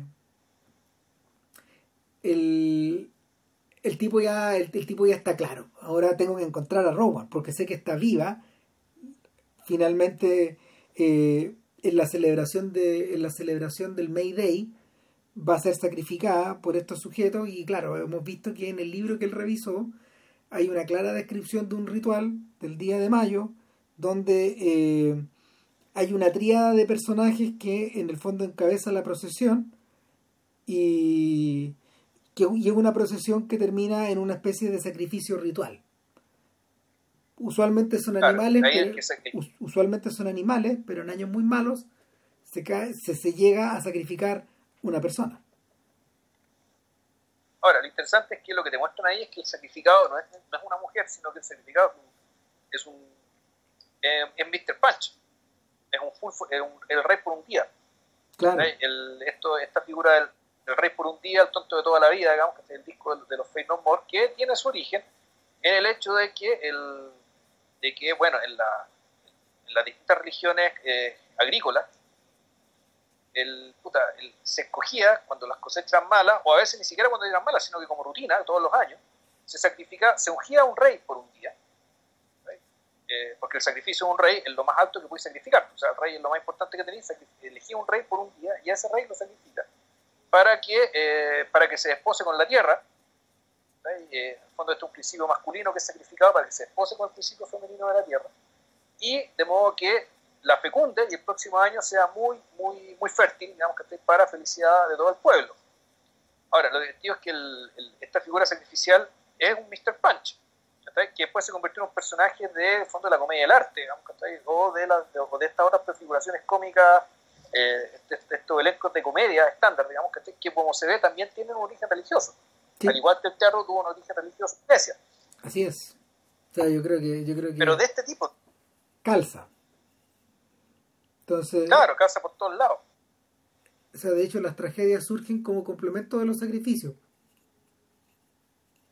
Y finalmente son, la, son la versión. Son la versión.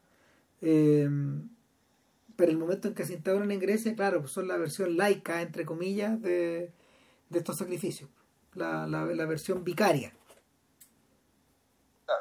Entonces, el, ¿qué ocurre? Eh, la conclusión es súper obvia. Al día siguiente este Juan tiene que volver a mainland, a la, a, a, la tierra firme, y buscar un ejército de Paco, Juan, para que allanemos esta, este pueblo. Juan. Y en esa... Bueno, te saltaste la escena. No, pues espérame un poco, es que esa es la decisión que él tomó. Esa, esa decisión, claro, ya está, pasa...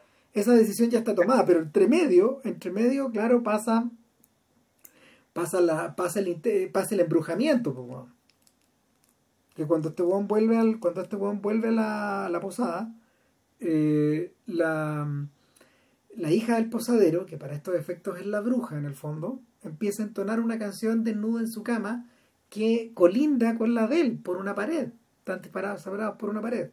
Y ella empieza a usar la pared como percusión. O sea, es, más que todavía, porque en el fondo la, la, canción empieza a ser entonada, digamos que por los parroquianos que están abajo.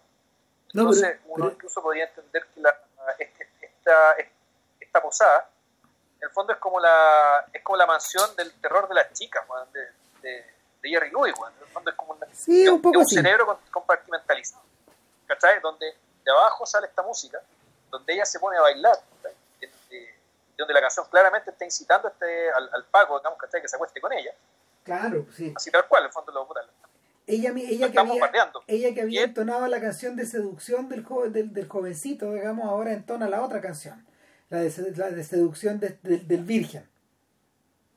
De, de, de, ¿cómo se llama? del sujeto virgen. Y, y claro, este tipo se ve tentado, transpira, se ve, mm, se ve conmovido, se ve excitado, pero al mismo tiempo eh, permanece permanece fiel, digamos, a la posición en la que está, sin, inconmovible. Ahora, eh, hay algo que tiene que ver con el teasing, con esta cosa como de, de huevearlo un poco, ¿cachai? Pero también hay una, hay una cierta dimensión ritual, donde en el fondo equivale a la bruja eh, haciendo un conjuro. Claro, y, y la canción está como en la misma tónica de todas las otras canciones que hemos visto, que son digéticas y son no digéticas al mismo tiempo. Claro, y aquí topamos, como tomando en cuenta de que ya hemos avanzado harto con las canciones, hay que explicar por qué no me gustan, digamos. Y es porque, eh, porque el, cuando uno, si, si, si, en la posición de elegir música contemporánea de raíz folclórica y de raíz, eh, de raíz atávica también, hay muchos ejemplos contemporáneos de, de, esa era que funcionan mejor, digamos. Probablemente, probablemente acá el señor Giovanni, Paul Giovanni, que compuso las canciones, digamos, se quedó corto. Porque, porque si uno escucha a por Convention, por ejemplo, de, de, y, y, otras bandas de Canterbury de esa época, eh, incluyendo, mira, incluso bandas que son más cercanas al pop como Traffic o a Jetro Tal, eh, funcionan, funcionan mucho mejor. Funcionan mucho mejor como, como en, clave invocatoria. En clave invocatoria o en clave, o en clave socarrona o en clave mm, eh, en clave retro, que es lo que tenemos acá.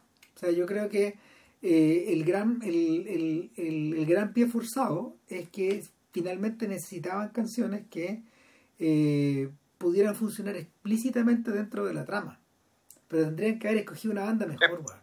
O sea, porque el, hoy por hoy el elemento que mantiene al hombre de mimbre anclado a su época, precisamente es la música. Se siente muy de época.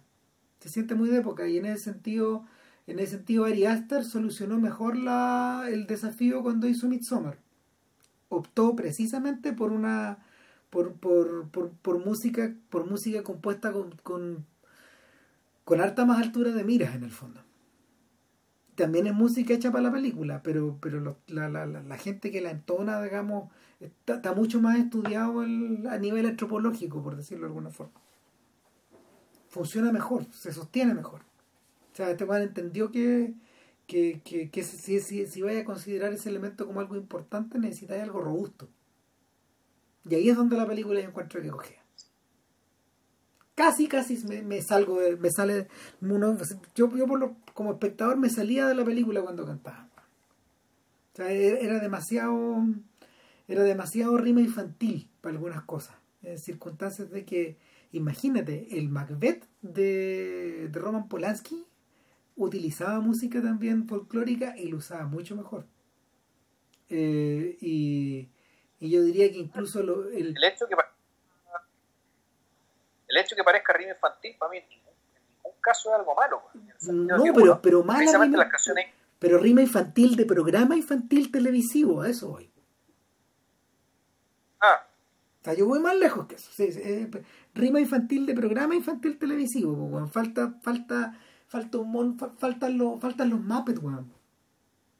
Esa es la weá que me pasa con la película. Entonces, tengo la impresión de que enfrentado a la misma, a la misma mm, eh, a ver, a, una, a un desafío similar, Herzog, por ejemplo, utilizó con mucha mejor habilidad y facilidad y, y recursos a Popol Vuh, este grupo alemán que este grupo alemán de influencia latinoamericana que, que musicalizó varias de sus películas de los años 70 muchas de sus películas, incluyendo el líder de la banda, de hecho, trabajó con Herzog en como 10 o 12 películas. Y, y el, otro el otro tipo que resolvió este, este desafío también de una... Bueno, también lo resolvió Friedkin al utilizar a Mike Oldfield con, con, con un efecto hipnótico en el exorcista. Y también resolvió la ecuación Darío Argento cuando utilizó a Goblin en sus bandas sonoras. ¿Cachai? Que ahí, también pudo solucionar bien esta weá porque, porque el, el a ver, Argento necesitaba en Suspiria y en otras, y en otras películas que la música tuviera una importancia preponderante. Y, y la mezcla de Goblin, que era una mezcla como entre folclórico y, y, y, ¿cómo se llama? Y, electrónico, le funcionó a la perfección. Este bueno entendió que no necesitaba ser completamente completamente mm, folclórico. No se le fue en collera la weá. Y bueno, y Ari Aster viene con la. Ari Aster viene, ¿cómo se llama? Con la. Mm, con, los con, muchos precedentes, pues ya con 40 años de música, 40 años de fusión folclórica o folclórico musical, que, no sé, puede ir desde Bjork o desde o desde un montón de weones irlandeses, suecos que, que ya publican en sellos de, de, de numerosas procedencias. Entonces, la tienen más fácil porque ya el subgénero está desarrollado como para tener esos soportes. Acá era más difícil, encuentro yo. Tenían menos, un abanico más chico de donde elegir.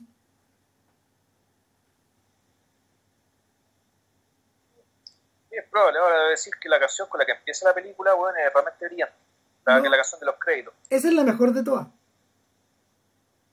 Claro, ahora es una canción de, es una canción de un poema de Robert Burns. Sí y claro, que el, lamento de la, el lamento de la, de la viuda de, la, las Highlands. Maravilla de canción. No, es una gran canción. Pero las otras no son tan buenas. claro, y además, claro, pero hijo, está interpretado por la misma banda, que, se llama Magnet. El, compositor es Paul Giovanni, la, la banda que, que toca todas, todas las canciones es Magnet, salvo la canción del final también, que eso, bueno, está contado de otra manera. Sí. Ahora, eh, el, ¿qué es lo que resta? En el fondo resta el desenlace. Y el desenlace, ella, el, desenlace se le anuncia en la mañana cuando la hija del posadero va y le dice, mire, si yo fuera usted, siendo usted como es, yo no me quedo para la celebración del día de mayo. No, no, no, está en su onda. No, váyase, no está en su onda. ¿no? Y este one, este da a entender, le da a entender a la gente que eh, la, él, va, a volver con un, una multitud. Ahora, no calculó algo, que algo le iba a pasar, que algo le iba a pasar al avión.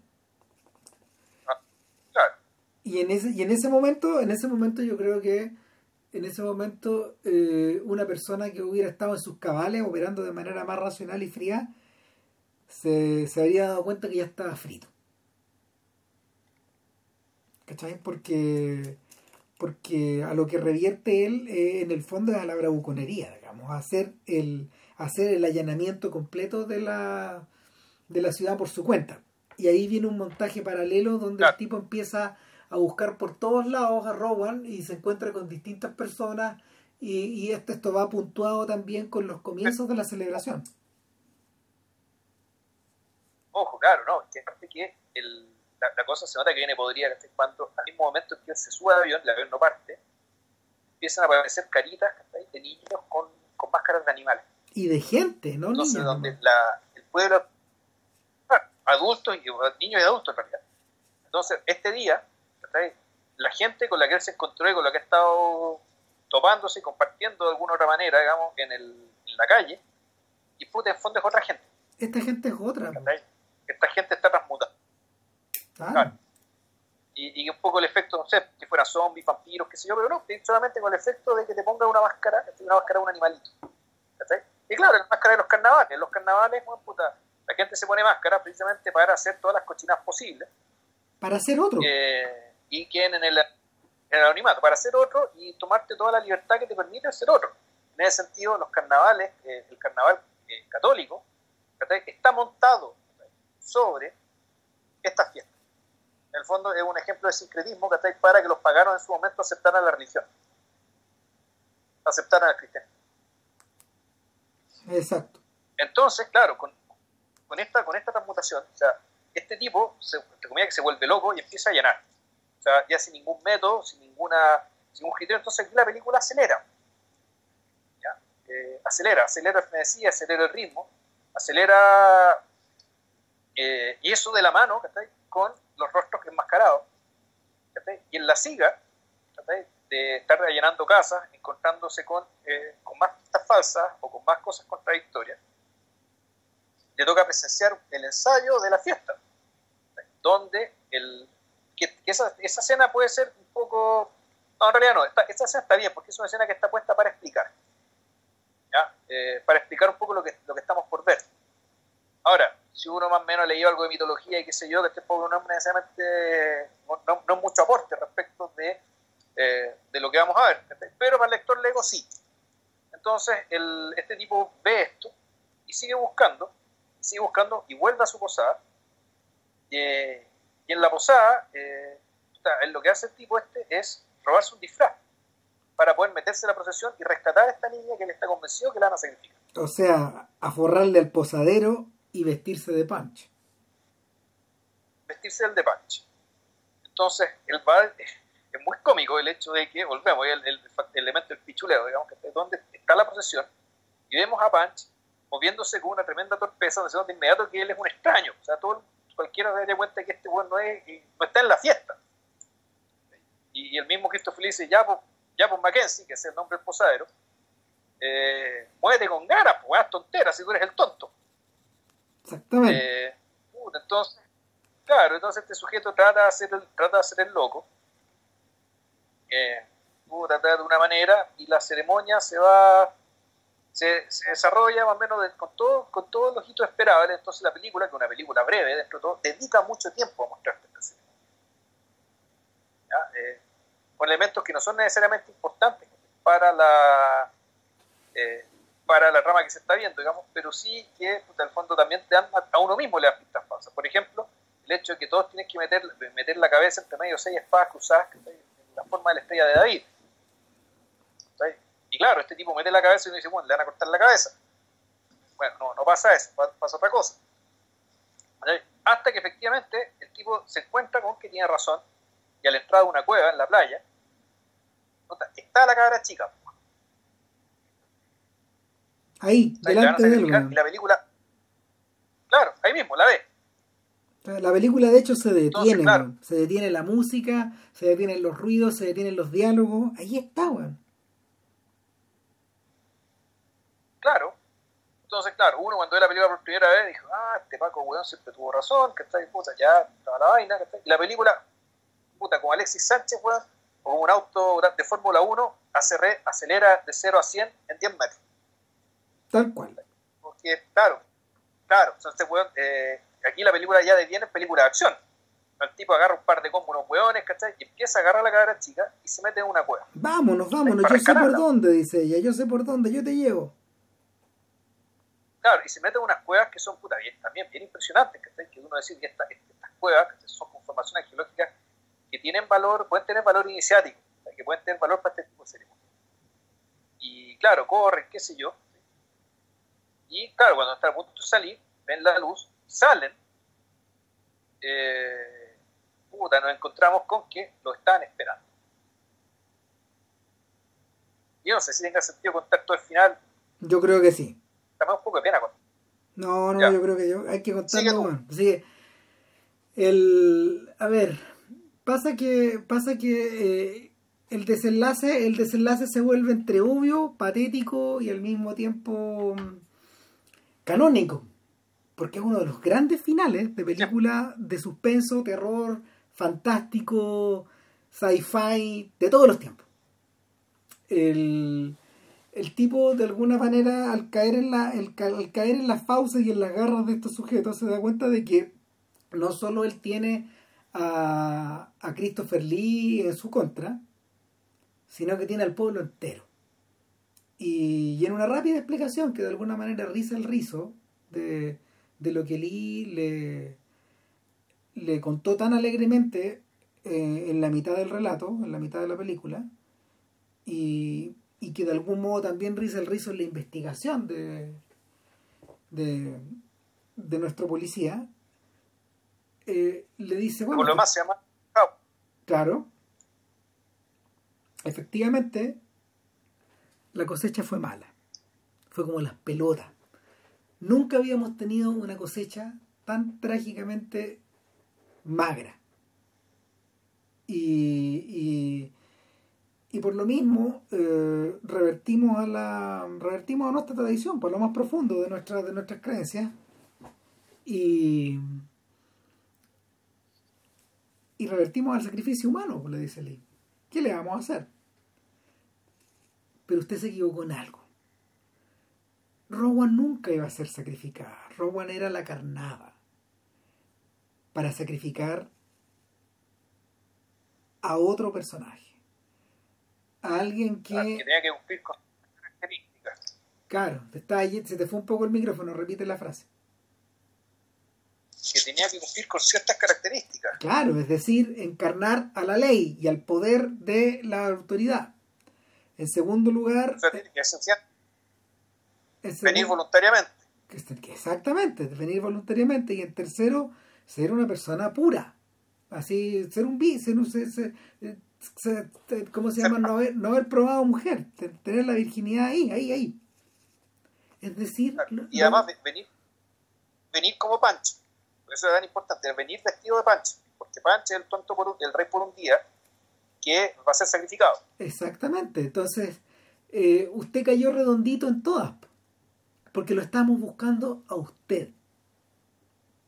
O sea, y eh, todo, y hemos controlado todos sus pensamientos y acciones desde que usted llegó hasta ahí. Entonces, la película, la película, la película en sí, y aquí está la dimensión meta del, hombre de mimbre, la película en sí misma es una gran representación desde el momento en que él llega. Todos están in the know, todos saben, todos cachan, todos están representando un papel finalmente. Todo lo que hemos visto es como una obra. Es una obra donde... Claro, y lo más notable no, que, todo, todo, todo, todo, lo que hemos visto es como una obra de teatro que de alguna forma se, se ha ido desgranando de a poco y donde nosotros somos, hemos sido el espectador, lo hemos sido tan espectadores como este Paco.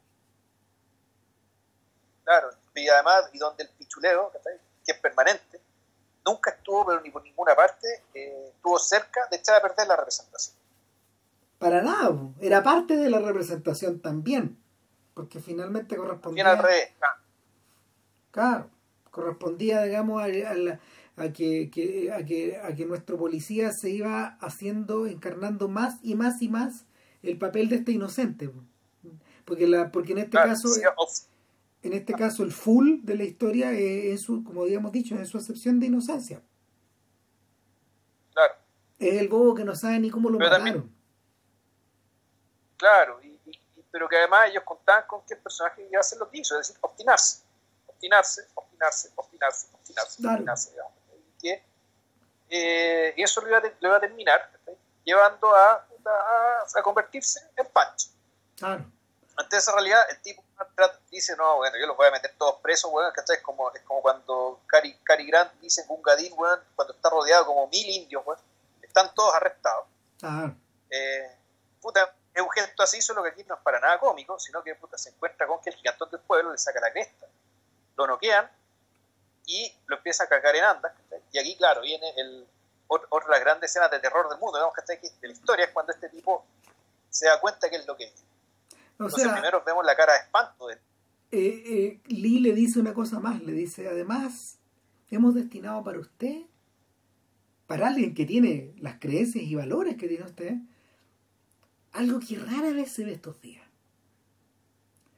Un regalo, un regalo muy extraño. Un regalo muy extraño, es el martirio. Eh, la figura del mártir es algo que en realidad los cristianos como usted no han visto en siglos. A usted lo vamos a convertir en un mártir. Y para eso lo espera el hombre de mimbre. Entonces, y, ahí eh, hay un contraplano y vemos una enorme estatua, eh, vemos una enorme estatua hecha como de hecha como de, madera, de fibra y de, y de, fibra vegetal, digamos, que probablemente está sacada de todos los tremendos árboles que tienen ahí. Y, y es más o menos lo que vio Julio César. Claro, que es más o menos lo que vio Julio César. Y que está documentado ahí en la guerra de la Calia. Y está poblado el hombre de mimbre por diversas bestias de corral y, y, algunas de granja. Eh, y en el torso hay un, hay, un, hay, un, hay un espacio para el ser humano. Y ahí es donde se llevan a nuestro policía. Y, el policía evidentemente empieza a, invocar el nombre del Creador y de Cristo y de Dios y... y, y, y, ¿Sí? Claro, la, lo que hace, eh, se toma mucho tiempo para mostrarte esto, porque una vez que lo meten al lo, meten al a, esta jaula, a esta jaula antropomórfica, eh, él puta, empieza a declamar, bueno, ¿cachai? ¿Qué sé yo? Para allá, para acá, y se produce el que empieza a recitar un salmo. No me acuerdo qué salmo es, pero es un salmo, pues lo leí por ahí. Y claro, cuando se, prende la hoguera, y todo esto se muestra con mucho detalle, eh, claro, el pueblo completo empieza a cantar una canción inglesa de, medieval, que es bien famosa, Summer is a eh, mientras que él, por, por, su lado, está rezando solo este salmo.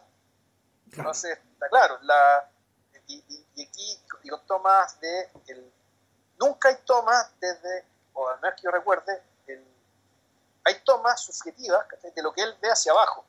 Es decir a todo el pueblo cantando con una especie de ronda esta canción por un lado y por otra él, rezando que se le muestra pero nunca de la perspectiva de los eh, de los aldeanos ni, ni, el norte pero claro aquí el, ya en el momento en que viene la muerte, está la, la, no convivencia, la, la coaparición de estas dos formas de vida, de estas dos formas de ver el mundo. La absoluta simetría, digamos, de una sobre la otra. El, y, y, también la, dramáticamente la, la emoción involucrada, porque el, este sujeto está en la desesperación total y lo que vemos en el pueblo abajo es una canción de absoluta alegría, donde son absolutamente ciegos, o indiferentes más bien, al, al, sufrimiento de aquel que está siendo sacrificado. la, definición de crueldad que se da del paganismo es precisamente esa. No es que se desee su mal, sino que simplemente lo que él sienta o lo que él haga es indiferente para el objetivo mayor que se tiene que cumplir, que es, claro, asegurarse la subsistencia a través de una cosecha fértil el próximo año.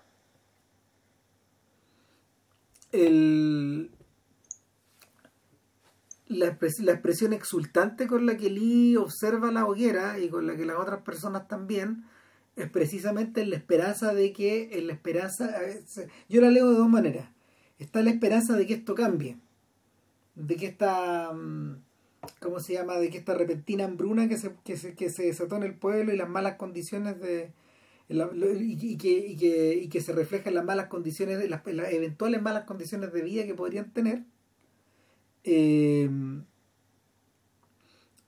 es la esperanza es la esperanza de que la esperanza de que al apegarse a este culto al apegarse a esta tradición la cosa cambia ahora eh, el, tema, el tema tiene como doble o triple interpretación porque eh, sabemos que Lee, a ver, para, ocupar un término como para ocupar un término como más bien vulgar, digamos, eh, Lee sabe efectivamente que su boca está llena de mierda en el fondo.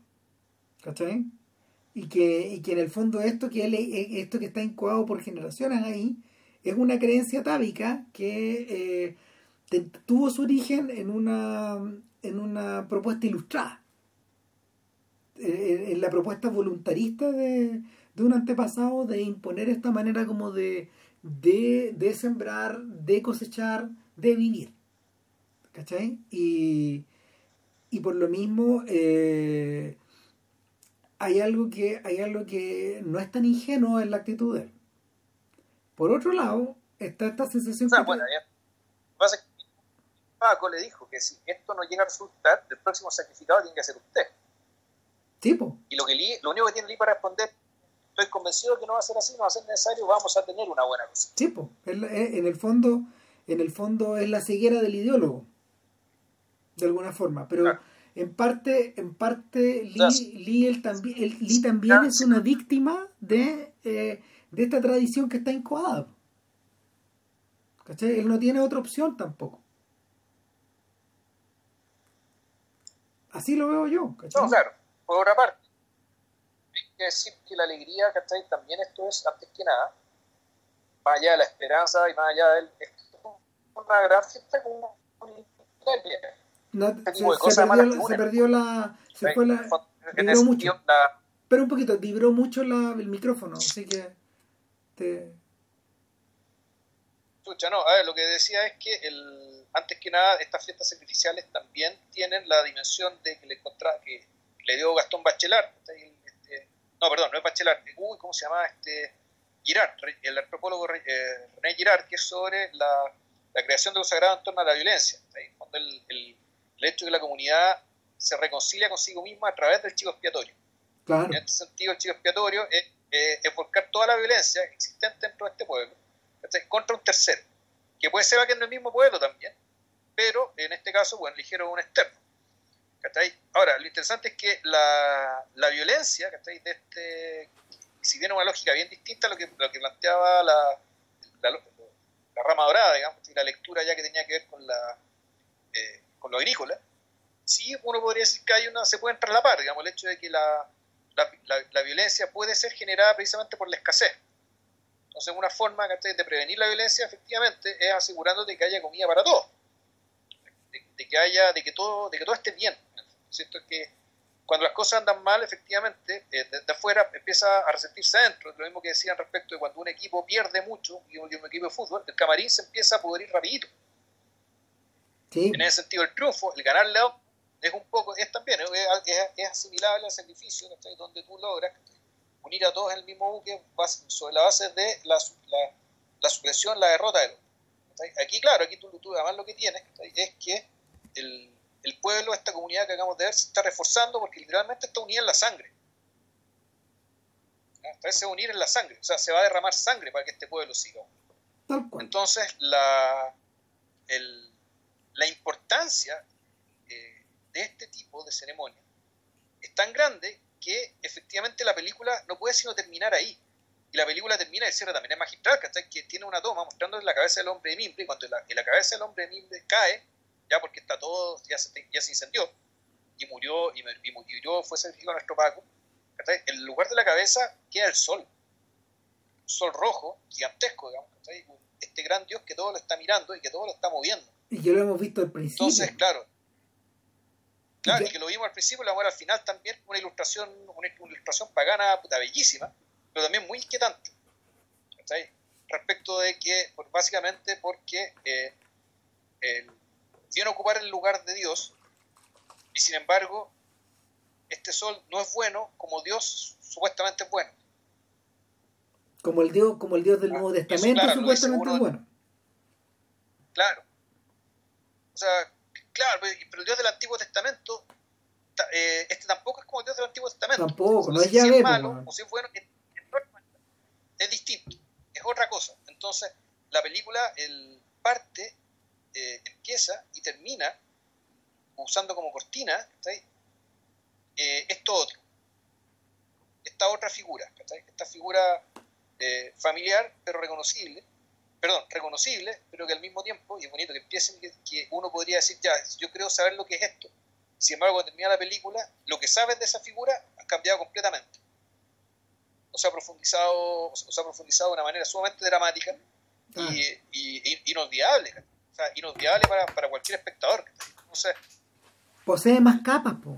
Aquí, sí, y, porque además hay más capas, entonces por eso, claro, esta película es el clásico que es. Es una película que te aguanta segundas, terceras, cuartas visiones. O sea, espérate, si no, todavía faltaba eh, hablar, todavía faltaba hablar del aspecto político de esta weá, digamos. Que. ¿Por qué? ¿Te, acordé que te había, te, había mencionado el tema de los laboristas? Em, los años 60 en Gran Bretaña, los años 60 en Gran Bretaña eh, estuvieron marcados por el regreso del laborismo eh, después, de, después de un periodo de idas y de, intensas idas y vueltas y que no sé pues hacia durante la segunda durante parte de la segunda guerra mundial y hacia el final de la segunda guerra mundial y, creo que al, y, al comienzo de los 50 estuvo dominada por la figura de Churchill y del, y del partido de los conservadores de los Tories eh, las figuras fuertes de los 60 fueron los laboristas pero presidieron eh, un paulatino deterioro que ya venía que ya, que ya venía anunciado que ya venía anunciado en la salida de la posguerra y que no, no mejoró y no mejoró y no mejoró y, y, el hombre de mimbre precisamente eh, es una película que se produce en 1972 con la sombra de ese fracaso de ese fracaso que, que, que en el mediano plazo iba a, iba a redundar en la elección de Margaret Thatcher y en el regreso de los conservadores y en el regreso con venganza de los conservadores. No, claro, sí, lo, que hizo, lo que hizo los gobernadores con Thatcher es analogable aunque a lo que hizo Pinochet acá. En fondo, desmantelamiento de muchas estructuras eh, que fueron creadas para proteger a, la población británica. Claro, no las pudieron desmantelar todas como lo hicieron acá. Eh, pero claro, o sea, el terremoto que les vino después fue gigantesco y nunca se recuperaron de eso. Y, y el, en cierta medida lo que se reemplazó fue una sociedad por otra y una creencia por otra. Y la mi sensación es que mi sensación es que podéis leer al hombre de mimbre dentro de este marco más grande. Dentro de un marco que también, por ejemplo, da origen a la filmografía de Mike Lee. La filmografía de Mike Lee proviene y, la, filmografía de Mike Lee y de Ken Loach es el registro vivo y, en, y vivo y en vivo prácticamente de esa tragedia de la desaparición de, de la desaparición de esta cultura de esta cultura obrera por decirlo de alguna manera de, de esta cultura que está como ligada a la a pactos comunitarios a, a estructuras a estructuras como se llama sindicales a, a lógicas que que si bien no, no reflejan un poco la inspiración utópica de, de, lo que está detrás de esta de, este, de, esta suerte de falansterio que, que finalmente que finalmente eh, está instalado en la isla de Samurai. Claro. El, yo, yo siento que es analogable. Yo siento que es analogable. En el fondo, el intento que el intento de, de, de Lee eh, por más feudal que parezca, es un, es un, es un, es un sacudón, es un, es un last gasp, es como el último sacudón, ¿cachai? De algo que ya se está hundiendo. Claro. claro. Y uno podría entenderlo como una, un proyecto eh, progresista de base por la sencilla razón de que la gente parece muy feliz, bueno. Eso es lo, la gente simplemente es feliz. Si tiene mucho utópico, no hay pacos, no hay nadie que imponga orden porque no es necesario Ahora, eh, yo tengo la sensación de que hay algo que está perdido en las miradas de estas personas y que, por ejemplo, lo, lo, te lo puedes encontrar también en, la película. Tampoco es inocente en eso. O sea, la película, esta, es una weá que está hecha después de... A ver, esta weá está hecha después de Village of the Dam. Está hecha después de Los usurpadores de cuerpo. Está hecha después de Los muertos vivos de Romero.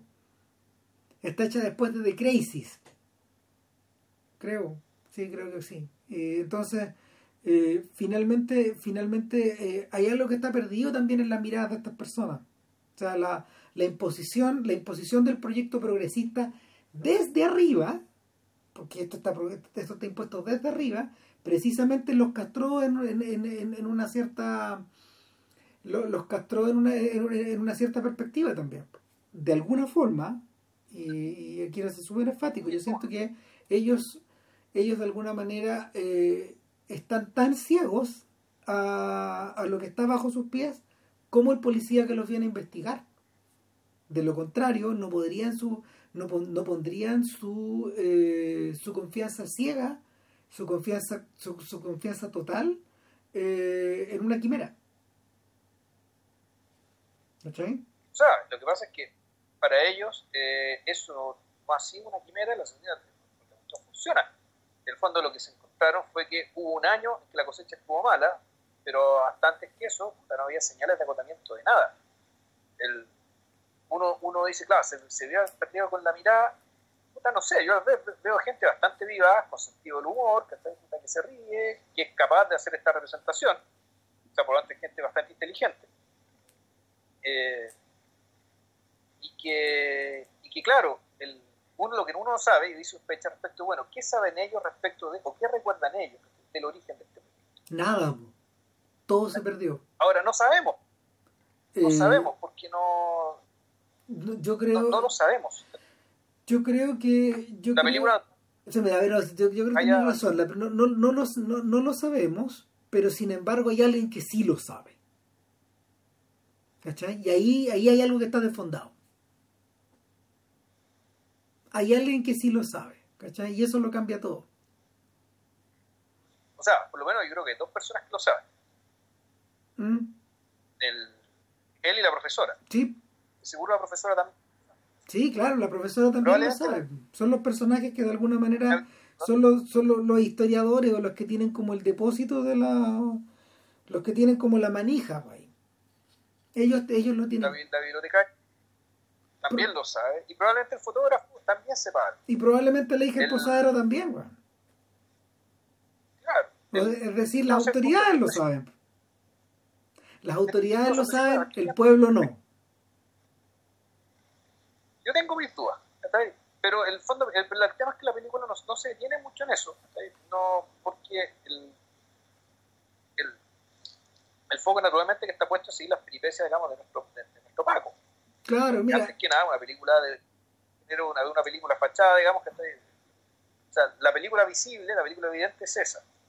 Sí, pues, pero también es, pero también están estas otras. No podemos, no podemos ser ingenuos, digamos, en vista de que la hemos visto varias veces, digamos. El, el, de hecho, de hecho, mi impresión, mi impresión es que esta es una película que puede leerse, por ejemplo, en paralelo a If. Y, y, en paralelo también a la naranja mecánica. El, son todas contemporáneas, Sobre todo, sobre todo la naranja mecánica. Y, y, la, y, están cruzadas yo creo que por la por están cruzadas por preocupaciones similares en el fondo eh, probablemente la gran diferencia la gran diferencia que esto por ejemplo tiene respecto como de las epopeyas teenager o motoqueras de, Roger Corman que refieren a inquietudes similares es que esto está elaborado en la mente también de un sujeto que, que tenía una carrera más o menos paralela a la de Anthony Burgess el autor de la naranja mecánica. Entonces, entonces eso, eso lo hace, eso lo hace evidentemente más hay más carne ahí. Lo que, lo que en realidad, la pista de que en realidad esta película está dominada por eso, es algo que tú habías mencionado antes, pues esta es la presencia, es la presencia de los pelucones, digamos, en la, en la presencia de los pelucones en el, eh, eh, en las escenas de la posada y en el colegio y en algunos, en algunos lugares del pueblo, en la presencia de los, de los hippies. ¿Cachai? En la presencia de eh, el hecho de que todos los jóvenes, digamos, el hecho de que todos los jóvenes lleven el pelo largo, toquen la guitarra, interpreten estas canciones florales, revierte a la, a la a la idea de una a la idea de una suerte como de de sociedad progresista que está siendo empujada o, siendo toreada por el establishment. Por, por eso... Por bueno, hay, hay, que... Para mí no, la lectura progresista laborista para mí es más o menos reciente. Yo lo veía más bien por el lado de la contracultura, que es algo que es distinto. El, una cultura progresista que es básicamente es pensar, más o menos pensar lo mismo que piensan los otros, pero con diferencia respecto de, bueno, cómo tratamos a los inmigrantes, eh, cuántos impuestos cobramos, cuántas cosas deben ser del Estado y cuántas no. Eh, la contracultura es, eh, es más radical, es distinto. Con, la contracultura puede haber efectivamente inconmensurabilidad, básicamente ya la capacidad de dialogar, la capacidad de entenderse. lo que termina produciéndose, digamos, con, Thatcher y el con la, radicalización del, conservadurismo, en parte viene dado básicamente por el abuso que hace ella respecto al poder que le dieron los electores. ¿Ya? Pero esto, esto, siempre, esto siempre fue dentro de la política, digamos, que y también siempre, siempre dentro de ciertos límites. Es decir, la vieja no se atrevió a tocar el. Eh, el, en cambio, la, cuando hablamos de la contracultura, es decir, ya de gente que realmente cree en otras cosas, cuyas acciones eh, se justifican eh, por otras razones. Aquí estamos hablando, eh, aquí nos, metemos un poco al tema digamos, de, lo que realmente, de lo que creo yo que trata la película, de la, del choque de aquello que en realidad no tiene dos, dos, dos, formas de mirar donde no hay intermediario. Claro. No puede haber. Bueno, eh, ahí, ahí, ahí, volvemos a ahí volvemos al conudrum de, de, de, de, este podcast. El, los eternos problemas y los, eternos ecos del, del 68. Yo creo que, yo creo que bueno, ahí está el 68 era el 68 tiene puta, dio espacio para todo eso junto para lo político y para la contracultura que los dos hayan sido derrotados que no quiere decir que sean lo mismo Exacto. En todo caso, yo creo que, yo, mira, yo creo que, yo creo que eso, yo creo que para los británicos eh, es más visible porque es un proceso de deterioro que no que no se no se detuvo en una pura generación que se prolongó después de, después de la después de la posguerra que se asentó y para cuando y de hecho interesante, el, momento en que está más acentuado no es precisamente en, el del hombre de Nimbre, es un poco años después, es en las puertas de los años 80, ahí ahí está la grande, weón. Eh, eh, eh, ahí está la grande, weón. O sea, es, el momento en que es el momento de en que en que la mm, buena parte buena parte como de las estructuras que, que todavía sobrevivían de de de los años fuertes del laborismo terminaron de, terminaron de desarmarse nomás. Y, y cuando, por ejemplo, cuando, por ejemplo, eh, Hanif Kureishi y, y Stephen Frears se ven como en la. se ven como en la. Eh, en, en, en, el, ante el desafío de poder retratar esa comunidad, o lo que quedaba de esa comunidad, lo que emerge es como My Beautiful Landret, pues, es una película donde la comunidad está arrasada. Donde, donde, en, el, donde en el fondo el, el personaje al que podéis pegarte, tu, tu, tu, pareja, eh, es como el único, es el único que te sube al bote, nadie más. Porque a nivel familiar está la cagada, a nivel, a nivel laboral está la escoba, digamos. Eh, eh, y a nivel personal, a nivel personal, estos personajes están súper conmovidos y, y, y, para y para, para joder más el, para joder más el asunto, eh, eh, al ser gay, estos dos personajes de inmediato están convertidos en, parias. De inmediato. Entonces, es, es, bien difícil imaginarse una situación de una situación de, mm, de mayor fragilidad que esa eh, en los años fuertes de, de Thatcher, pues, porque My Beautiful Landred es como del año 83, 84, por ahí. Cuando ya está la, cuando ya está la dura en el fondo. y ya la, la película epítome creo que es Snake. Sí. a, nivel individual, ¿cachai? Yo ya está, incluso a nivel individual la cuestión ya pero ya lo destruyó todo. Exacto, ahí ya no queda nada, ahí ya no queda nada, que el, el tipo que, el tipo que, el tipo que encarna el, el tipo que encarna los valores contraculturales eh, es precisamente el es precisamente el parásito y el bicho del que hay que deshacerse.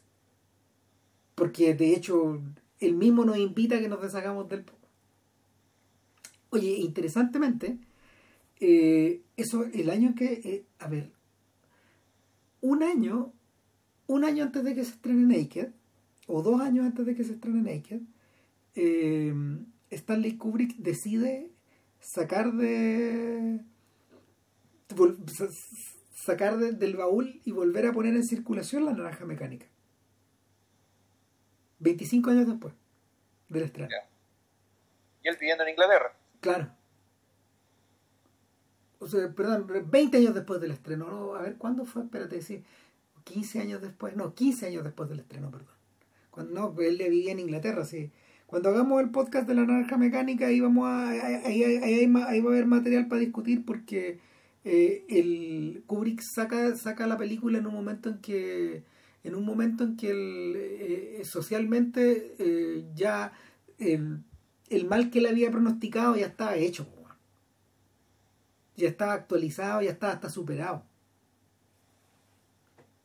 Y, y, la saca en medio de una Inglaterra que en el fondo aquí de una Inglaterra que en términos sociales está está como está delicada, hay, cosas que están convertidas en escombros.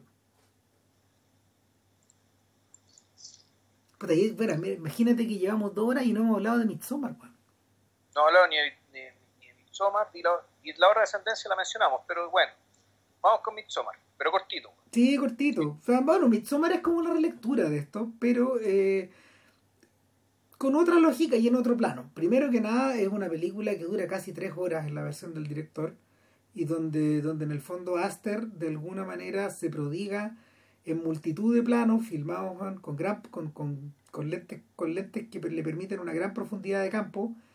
Eh, el, con el tema con la institución del espacio, es decir, las casas y lo, o sea, fondo, las distintas construcciones de esta colonia donde transcurre eh, también están diseñadas para generar una extrañeza parecida a la, no sé, pues, a la del joven mano ligera de ese tipo de arquitectura estamos hablando. Claro, ahora, dicho muy en corto, eh, es una historia también de gente que va a un lugar un poco advertida e inadvertida. ¿Cuál es la, cuál es la, mm, cuál es la carnada acá? La carnada es ir a presenciar que estos estudiantes de doctorado de, en arqueología, en, perdón, en, antropología, en diversas disciplinas y diversas especialidades, deciden visitar una comunidad que va a tener eh, una mm, una actividad ritual que no se ha producido en tres generaciones.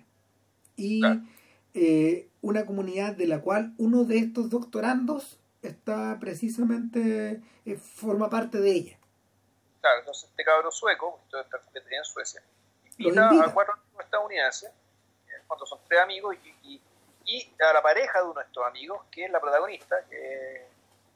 Uy, ¿cómo se llama esta actriz? Florence Pugh claro, que ella es un personaje que está desequilibrado mentalmente. Un desequilibrio relativamente diagnosticado y puesto en tensión permanente con una familia que es una hermana que está. Eh, una hermana que, puta, no me acuerdo, que se, suicida o mata a toda la familia. No, lo, eh, la, hermana asesina a sus padres. Ya. Y se suicida. Y se suicida.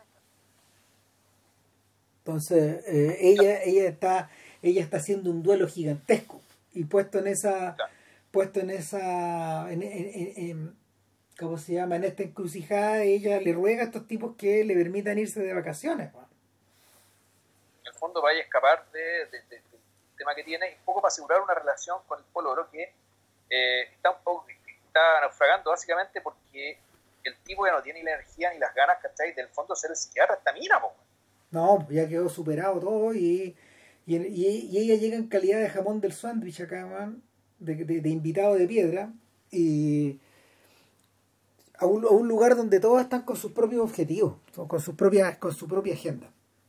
Y eh, ahora, esa es la excusa argumental como para que durante un largo rato Aster se prodigue en mostrarnos las costumbres, los usos, las vestimentas, la ecología del lugar, eh, de, un lugar que en el fondo este, este, estos sujetos se inventaron. Eh, se inventaron a partir de diversos cultos y de diversas tradiciones europeas. Entonces, eh, por lo mismo, la cámara, la cámara sitúa estos personajes que llegan en parte como en parte como investigadores, pero en parte a carretear, en parte como turistas, y no son los únicos, hay una buena cantidad de gente. Pero rápidamente la película revierta esta idea de que esta gente que llegó en el fondo, eh, básicamente todos estaban atraídos por esta carnada o por sujetos que los habían traído, eh, o por o por situaciones, pero esencialmente todos están como postulando en un reality finalmente a quedarse ahí o a ser seleccionados, aunque ellos incluso no se den cuenta. Entonces la, la, la, verdadera búsqueda aquí es la de la reina, eh, eh, es buscar, estos, estos sujetos secretamente están buscando a la reina de Mayo, a su reina de Mayo. Reina de Mayo y a un rey también. Y exactamente, pues el rey. Y... Entonces, mira, vamos a contar la película entera, pero el, uno, la, uno que ve cuando esta película está preocupada de un par de cosas. Una de ellas es, yo creo que el entumecimiento moral del ciudadano estadounidense, del, ciudadano del, estadounidense. Completamente. Eh, ¿Por qué? Porque en el fondo hay unos ingleses que están en la misma, en la misma colonia y sin embargo ellos tratan de arrancar porque pasa algo.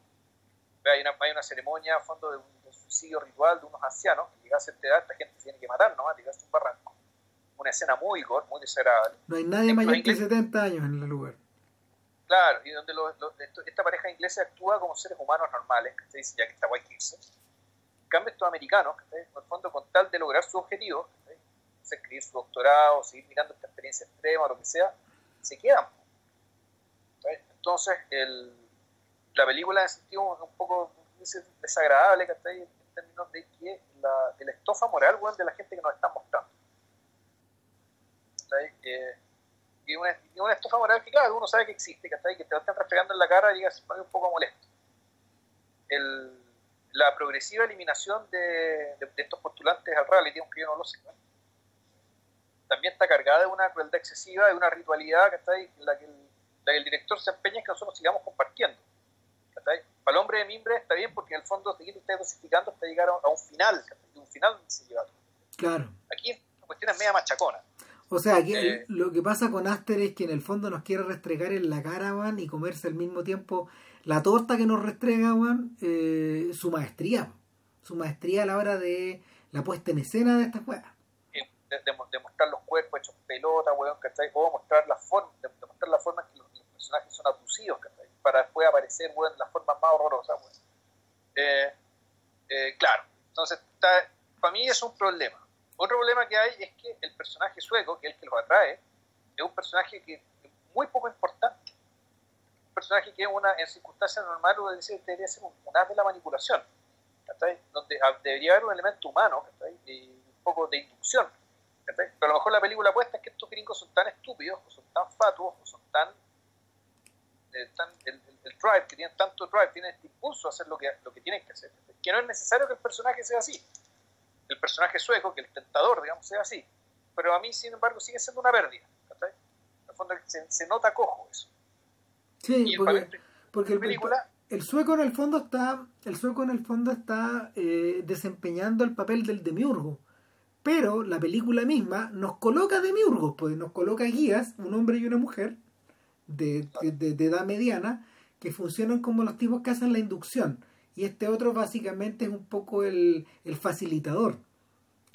El, para, estos, para estos efectos es como el agente de el agente de viaje, que te vendió el paquete de turismo. Peor, un pinto. ¿Sí? Un proxeneta, que facilitó efectivamente, juntó, juntó. El, pero claro, hay momentos en que la película, en que claro, tienes que recurrir a él sin embargo no da la talla. ahora, también otro problema que tiene es que la Florence, Florence Pugh es un personaje sumamente potente y ya no una estrella en ascenso, ella ya es derechamente una estrella. Sí, claro. Eh, apunta un carisma gigantesco, ¿cachai? Y, eh, y a pesar que de tener un aspecto físico que es contraintuitivo para este tipo, para este tipo de estrellas femeninas. Eh, sí, de todas maneras, porque uno, uno esperaría, por ejemplo, que tipos físicos como el de Sergio Ronan cumplan esa función. Claro. Ahora, ella también es una estrella. Sí, claro. pero no para este tipo de película. Claro. En cambio, Florence Pugh, no sé, yo, la, uno podría compararla con qué, con Bette Davis, ¿cachai? Y claro, son bellezas no convencionales, ¿cachai? Pero que son, son huracanes, ¿cachai? Son, son personajes que efectivamente lo atraen, son absolutamente centrípetos. Todo va hacia ellas. Siempre. En ese sentido, la, en ese sentido, Aster la seleccionó muy, muy bien. Y, finalmente las fuerzas centrípetas de, de, la película revierten todas en ella y la actriz soporta la soporta el, soporta el peso. Claro, no así el personaje masculino, que si bien tiene que ser más fome que ella, por, la exigencia de la rama, yo creo que se fueron al chancho con la elección del actor, porque efectivamente el actor es un gran vacío. Sí, igual es un buen actor el gallo, o sea, la pega que él la pega de él es la pega más compleja de todas. Puta, pero a mí, puta, pero eh, yo, eh, esa nada que él refleja me parece que es una nada involuntaria, que es, una, que es un pasivo más que un activo. No. Para, para, para, sí, no, yo creo, yo creo que él tiene la pega más ingrata. Tal vez, una, tal vez un mejor actor lo habría salido habría salido mejor librado, pero necesitábamos una, un, un entity ahí. Sí, sí, pero el, es demasiado simétrico y él mismo, ¿cachai? El, el mismo es, es alguien como que en fondo es, es centrífugo, es centrífugo, Sí, pues, te manda para afuera. Te manda para afuera todo el rato. Te manda para afuera. Y, y, el gran problema que más tiene la película, creo yo, es que en realidad está parada sobre, sobre unos... Los palacitos están parados sobre un barro que no es muy firme, ¿cachai? No. El, eh, es traducir toda esta historia, ¿cachai? O mejor dicho, montar toda esta historia, todo esto entramado en una pelea de pololo. ¿cachai?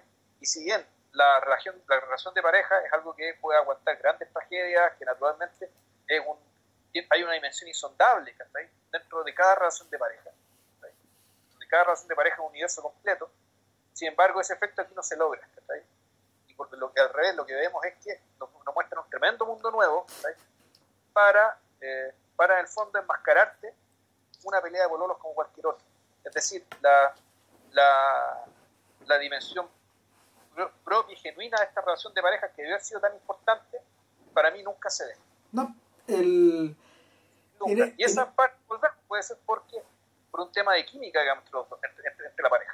Y puede ser, pero yo creo que yo creo que el problema esencial está en que está en que eh, el diseño grandioso que que Aster, que Aster tiene como programado para su película por anticipado se topa precisamente con limitaciones de un género que no tolera estos diseños, salvo que tú medites, que tú medites profundamente cómo. O sea, eh, Midsommar no es el resplandor, po. No. Que el resplandor es el resplandor es una película que es producto precisamente de una larga reflexión en torno al asunto. En torno a este, en torno al tema, en torno a los temas que la que, que la sujetan o que, o que, o que, o que evoca finalmente.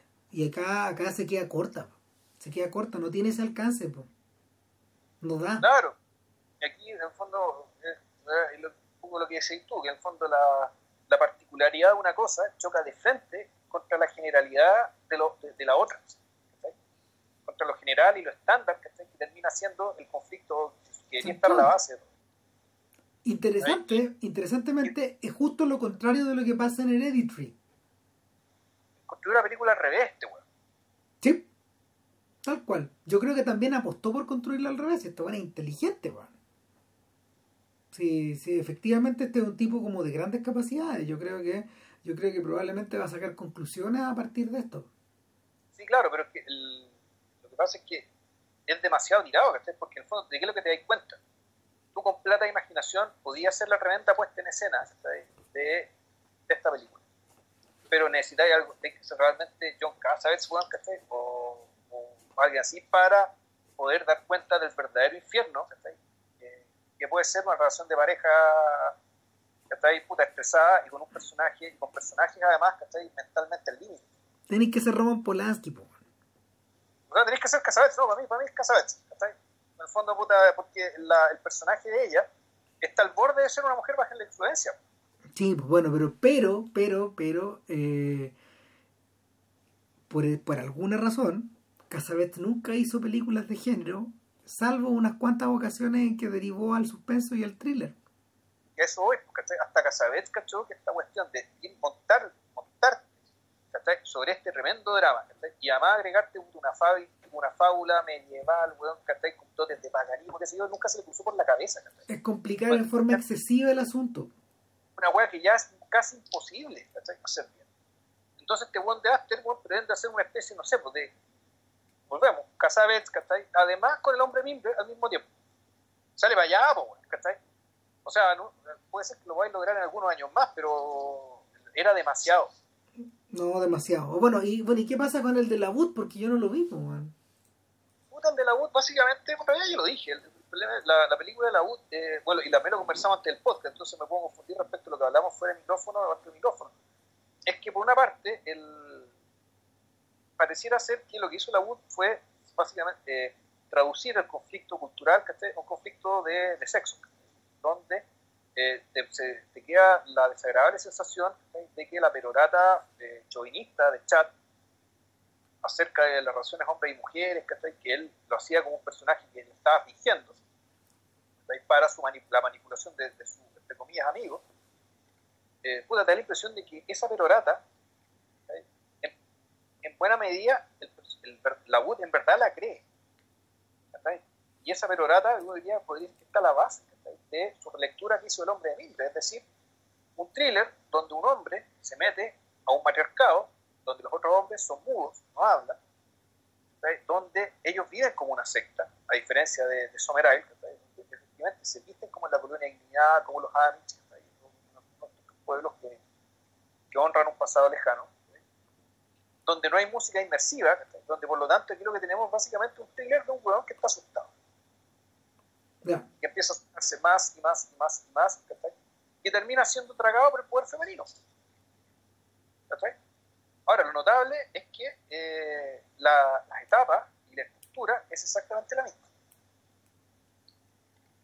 Si bien, claro, en, los créditos aparece que el guion es de la Wood, pero inspirado con la base en el guion de Anthony Shepard Claro, de Anthony Entonces, las secuencias son prácticamente iguales, en el mismo orden, con los mismos personajes, la misma división del trabajo, pero hay una gran diferencia, que es que este tipo es atraído no por una carta anónima, sino por una carta de alguien que fue su polola, cuya hija está desaparecida y que después nos enteramos que esta hija, eh, esta niña es hija de él.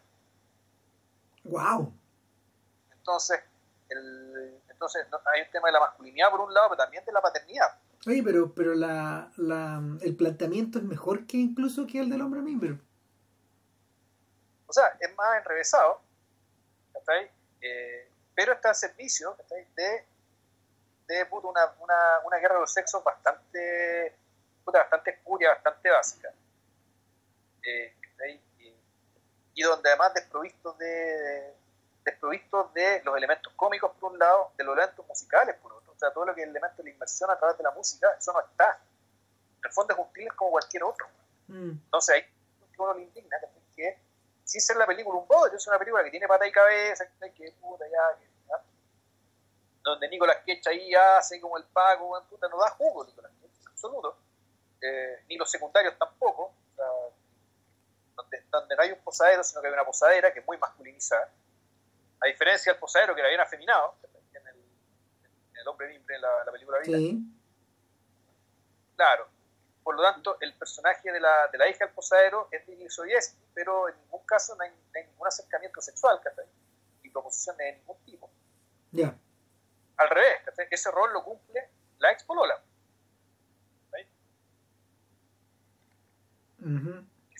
que, se llama Willow, igual que la hija del posadero se llama Willow. La hija también se llama Rowan. Pero la pero pues efectivamente la, película puta, más, que una relectura es una reducción.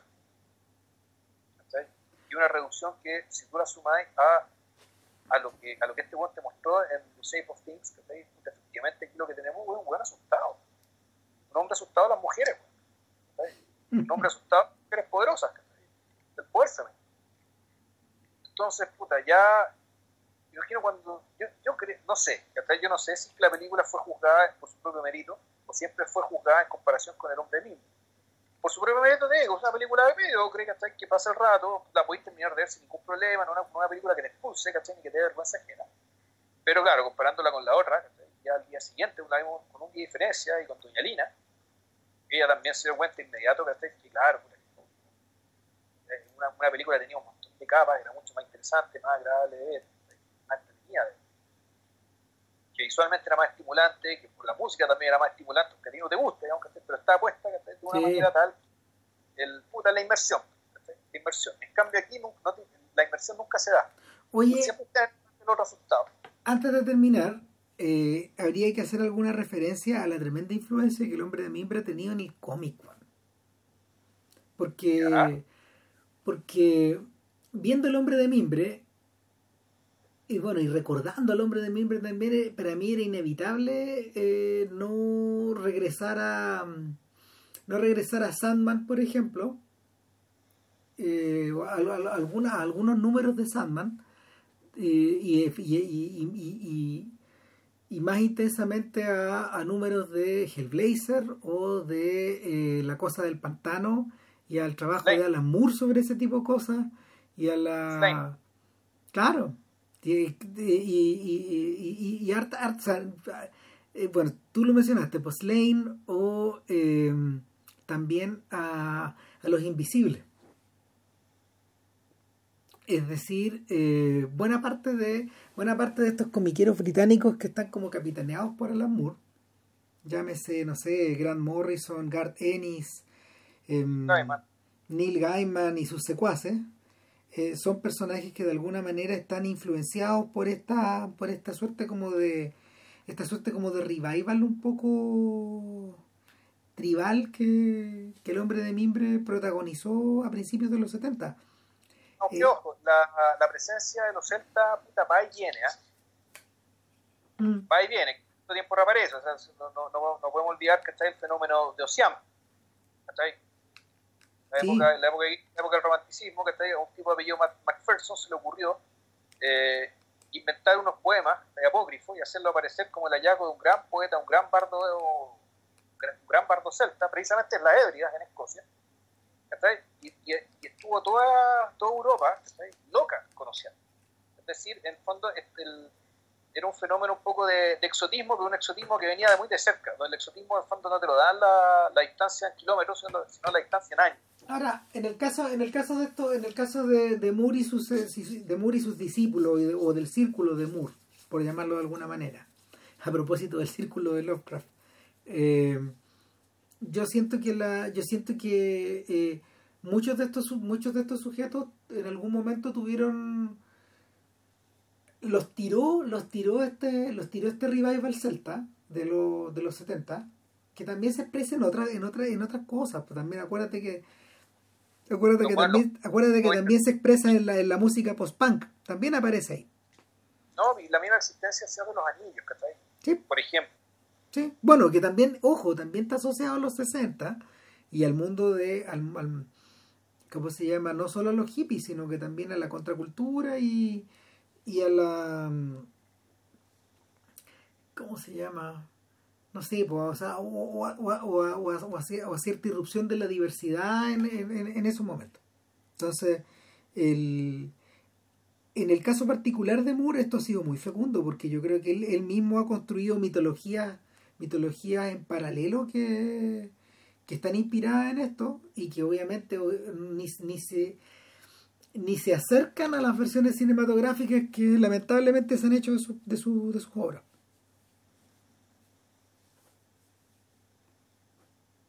Entonces, eso. Pero, pero yo creo que la, yo creo que la las, las, frecuentes, las frecuentes apariciones, por ejemplo, de, no sé, de, de, poemitas o de canciones populares en Sandman particularmente y en, y en las obras de Moore, hay una conexión que es generacional ahí. Piensa, que, piensa que Gaiman tiene que haber tenido como 14 o 15 años cuando vio El hombre de mimbre. Y, y, el, y, y Moore debe haber tenido sus buenos 25. Están inmersos en esta en esa lógica. Y en ese en esos escenarios y en esa en, eso, en esos contextos. O sea, son particularmente tostos británicos en realidad eso salió largo 2 horas 29 con 50 segundos 51 52 bueno, ya la ahora sí sabemos de qué vamos a hablar la próxima semana para que se preparen y vean la película. Es una película que hemos mencionado un montón de veces. De hecho, estamos, cuando estamos en la sección Girando la cadena. Sí. Es decir, hablar de aquellas películas que siempre mencionamos, pero ojalá no volver a mencionarlas, digamos, y hablar de otras. Cambiaron el elenco, claro. Claro, Any Given Sunday de Oliver Stone. Any Given Sunday, porque se anduvo oyendo un poco la, la voz de Vilches, pero claro. Así que eso. Eso. Muy bien. Ahí nos vemos. Nos vemos la próxima, la próxima semana. Ya, Por aquí. Chao, chao.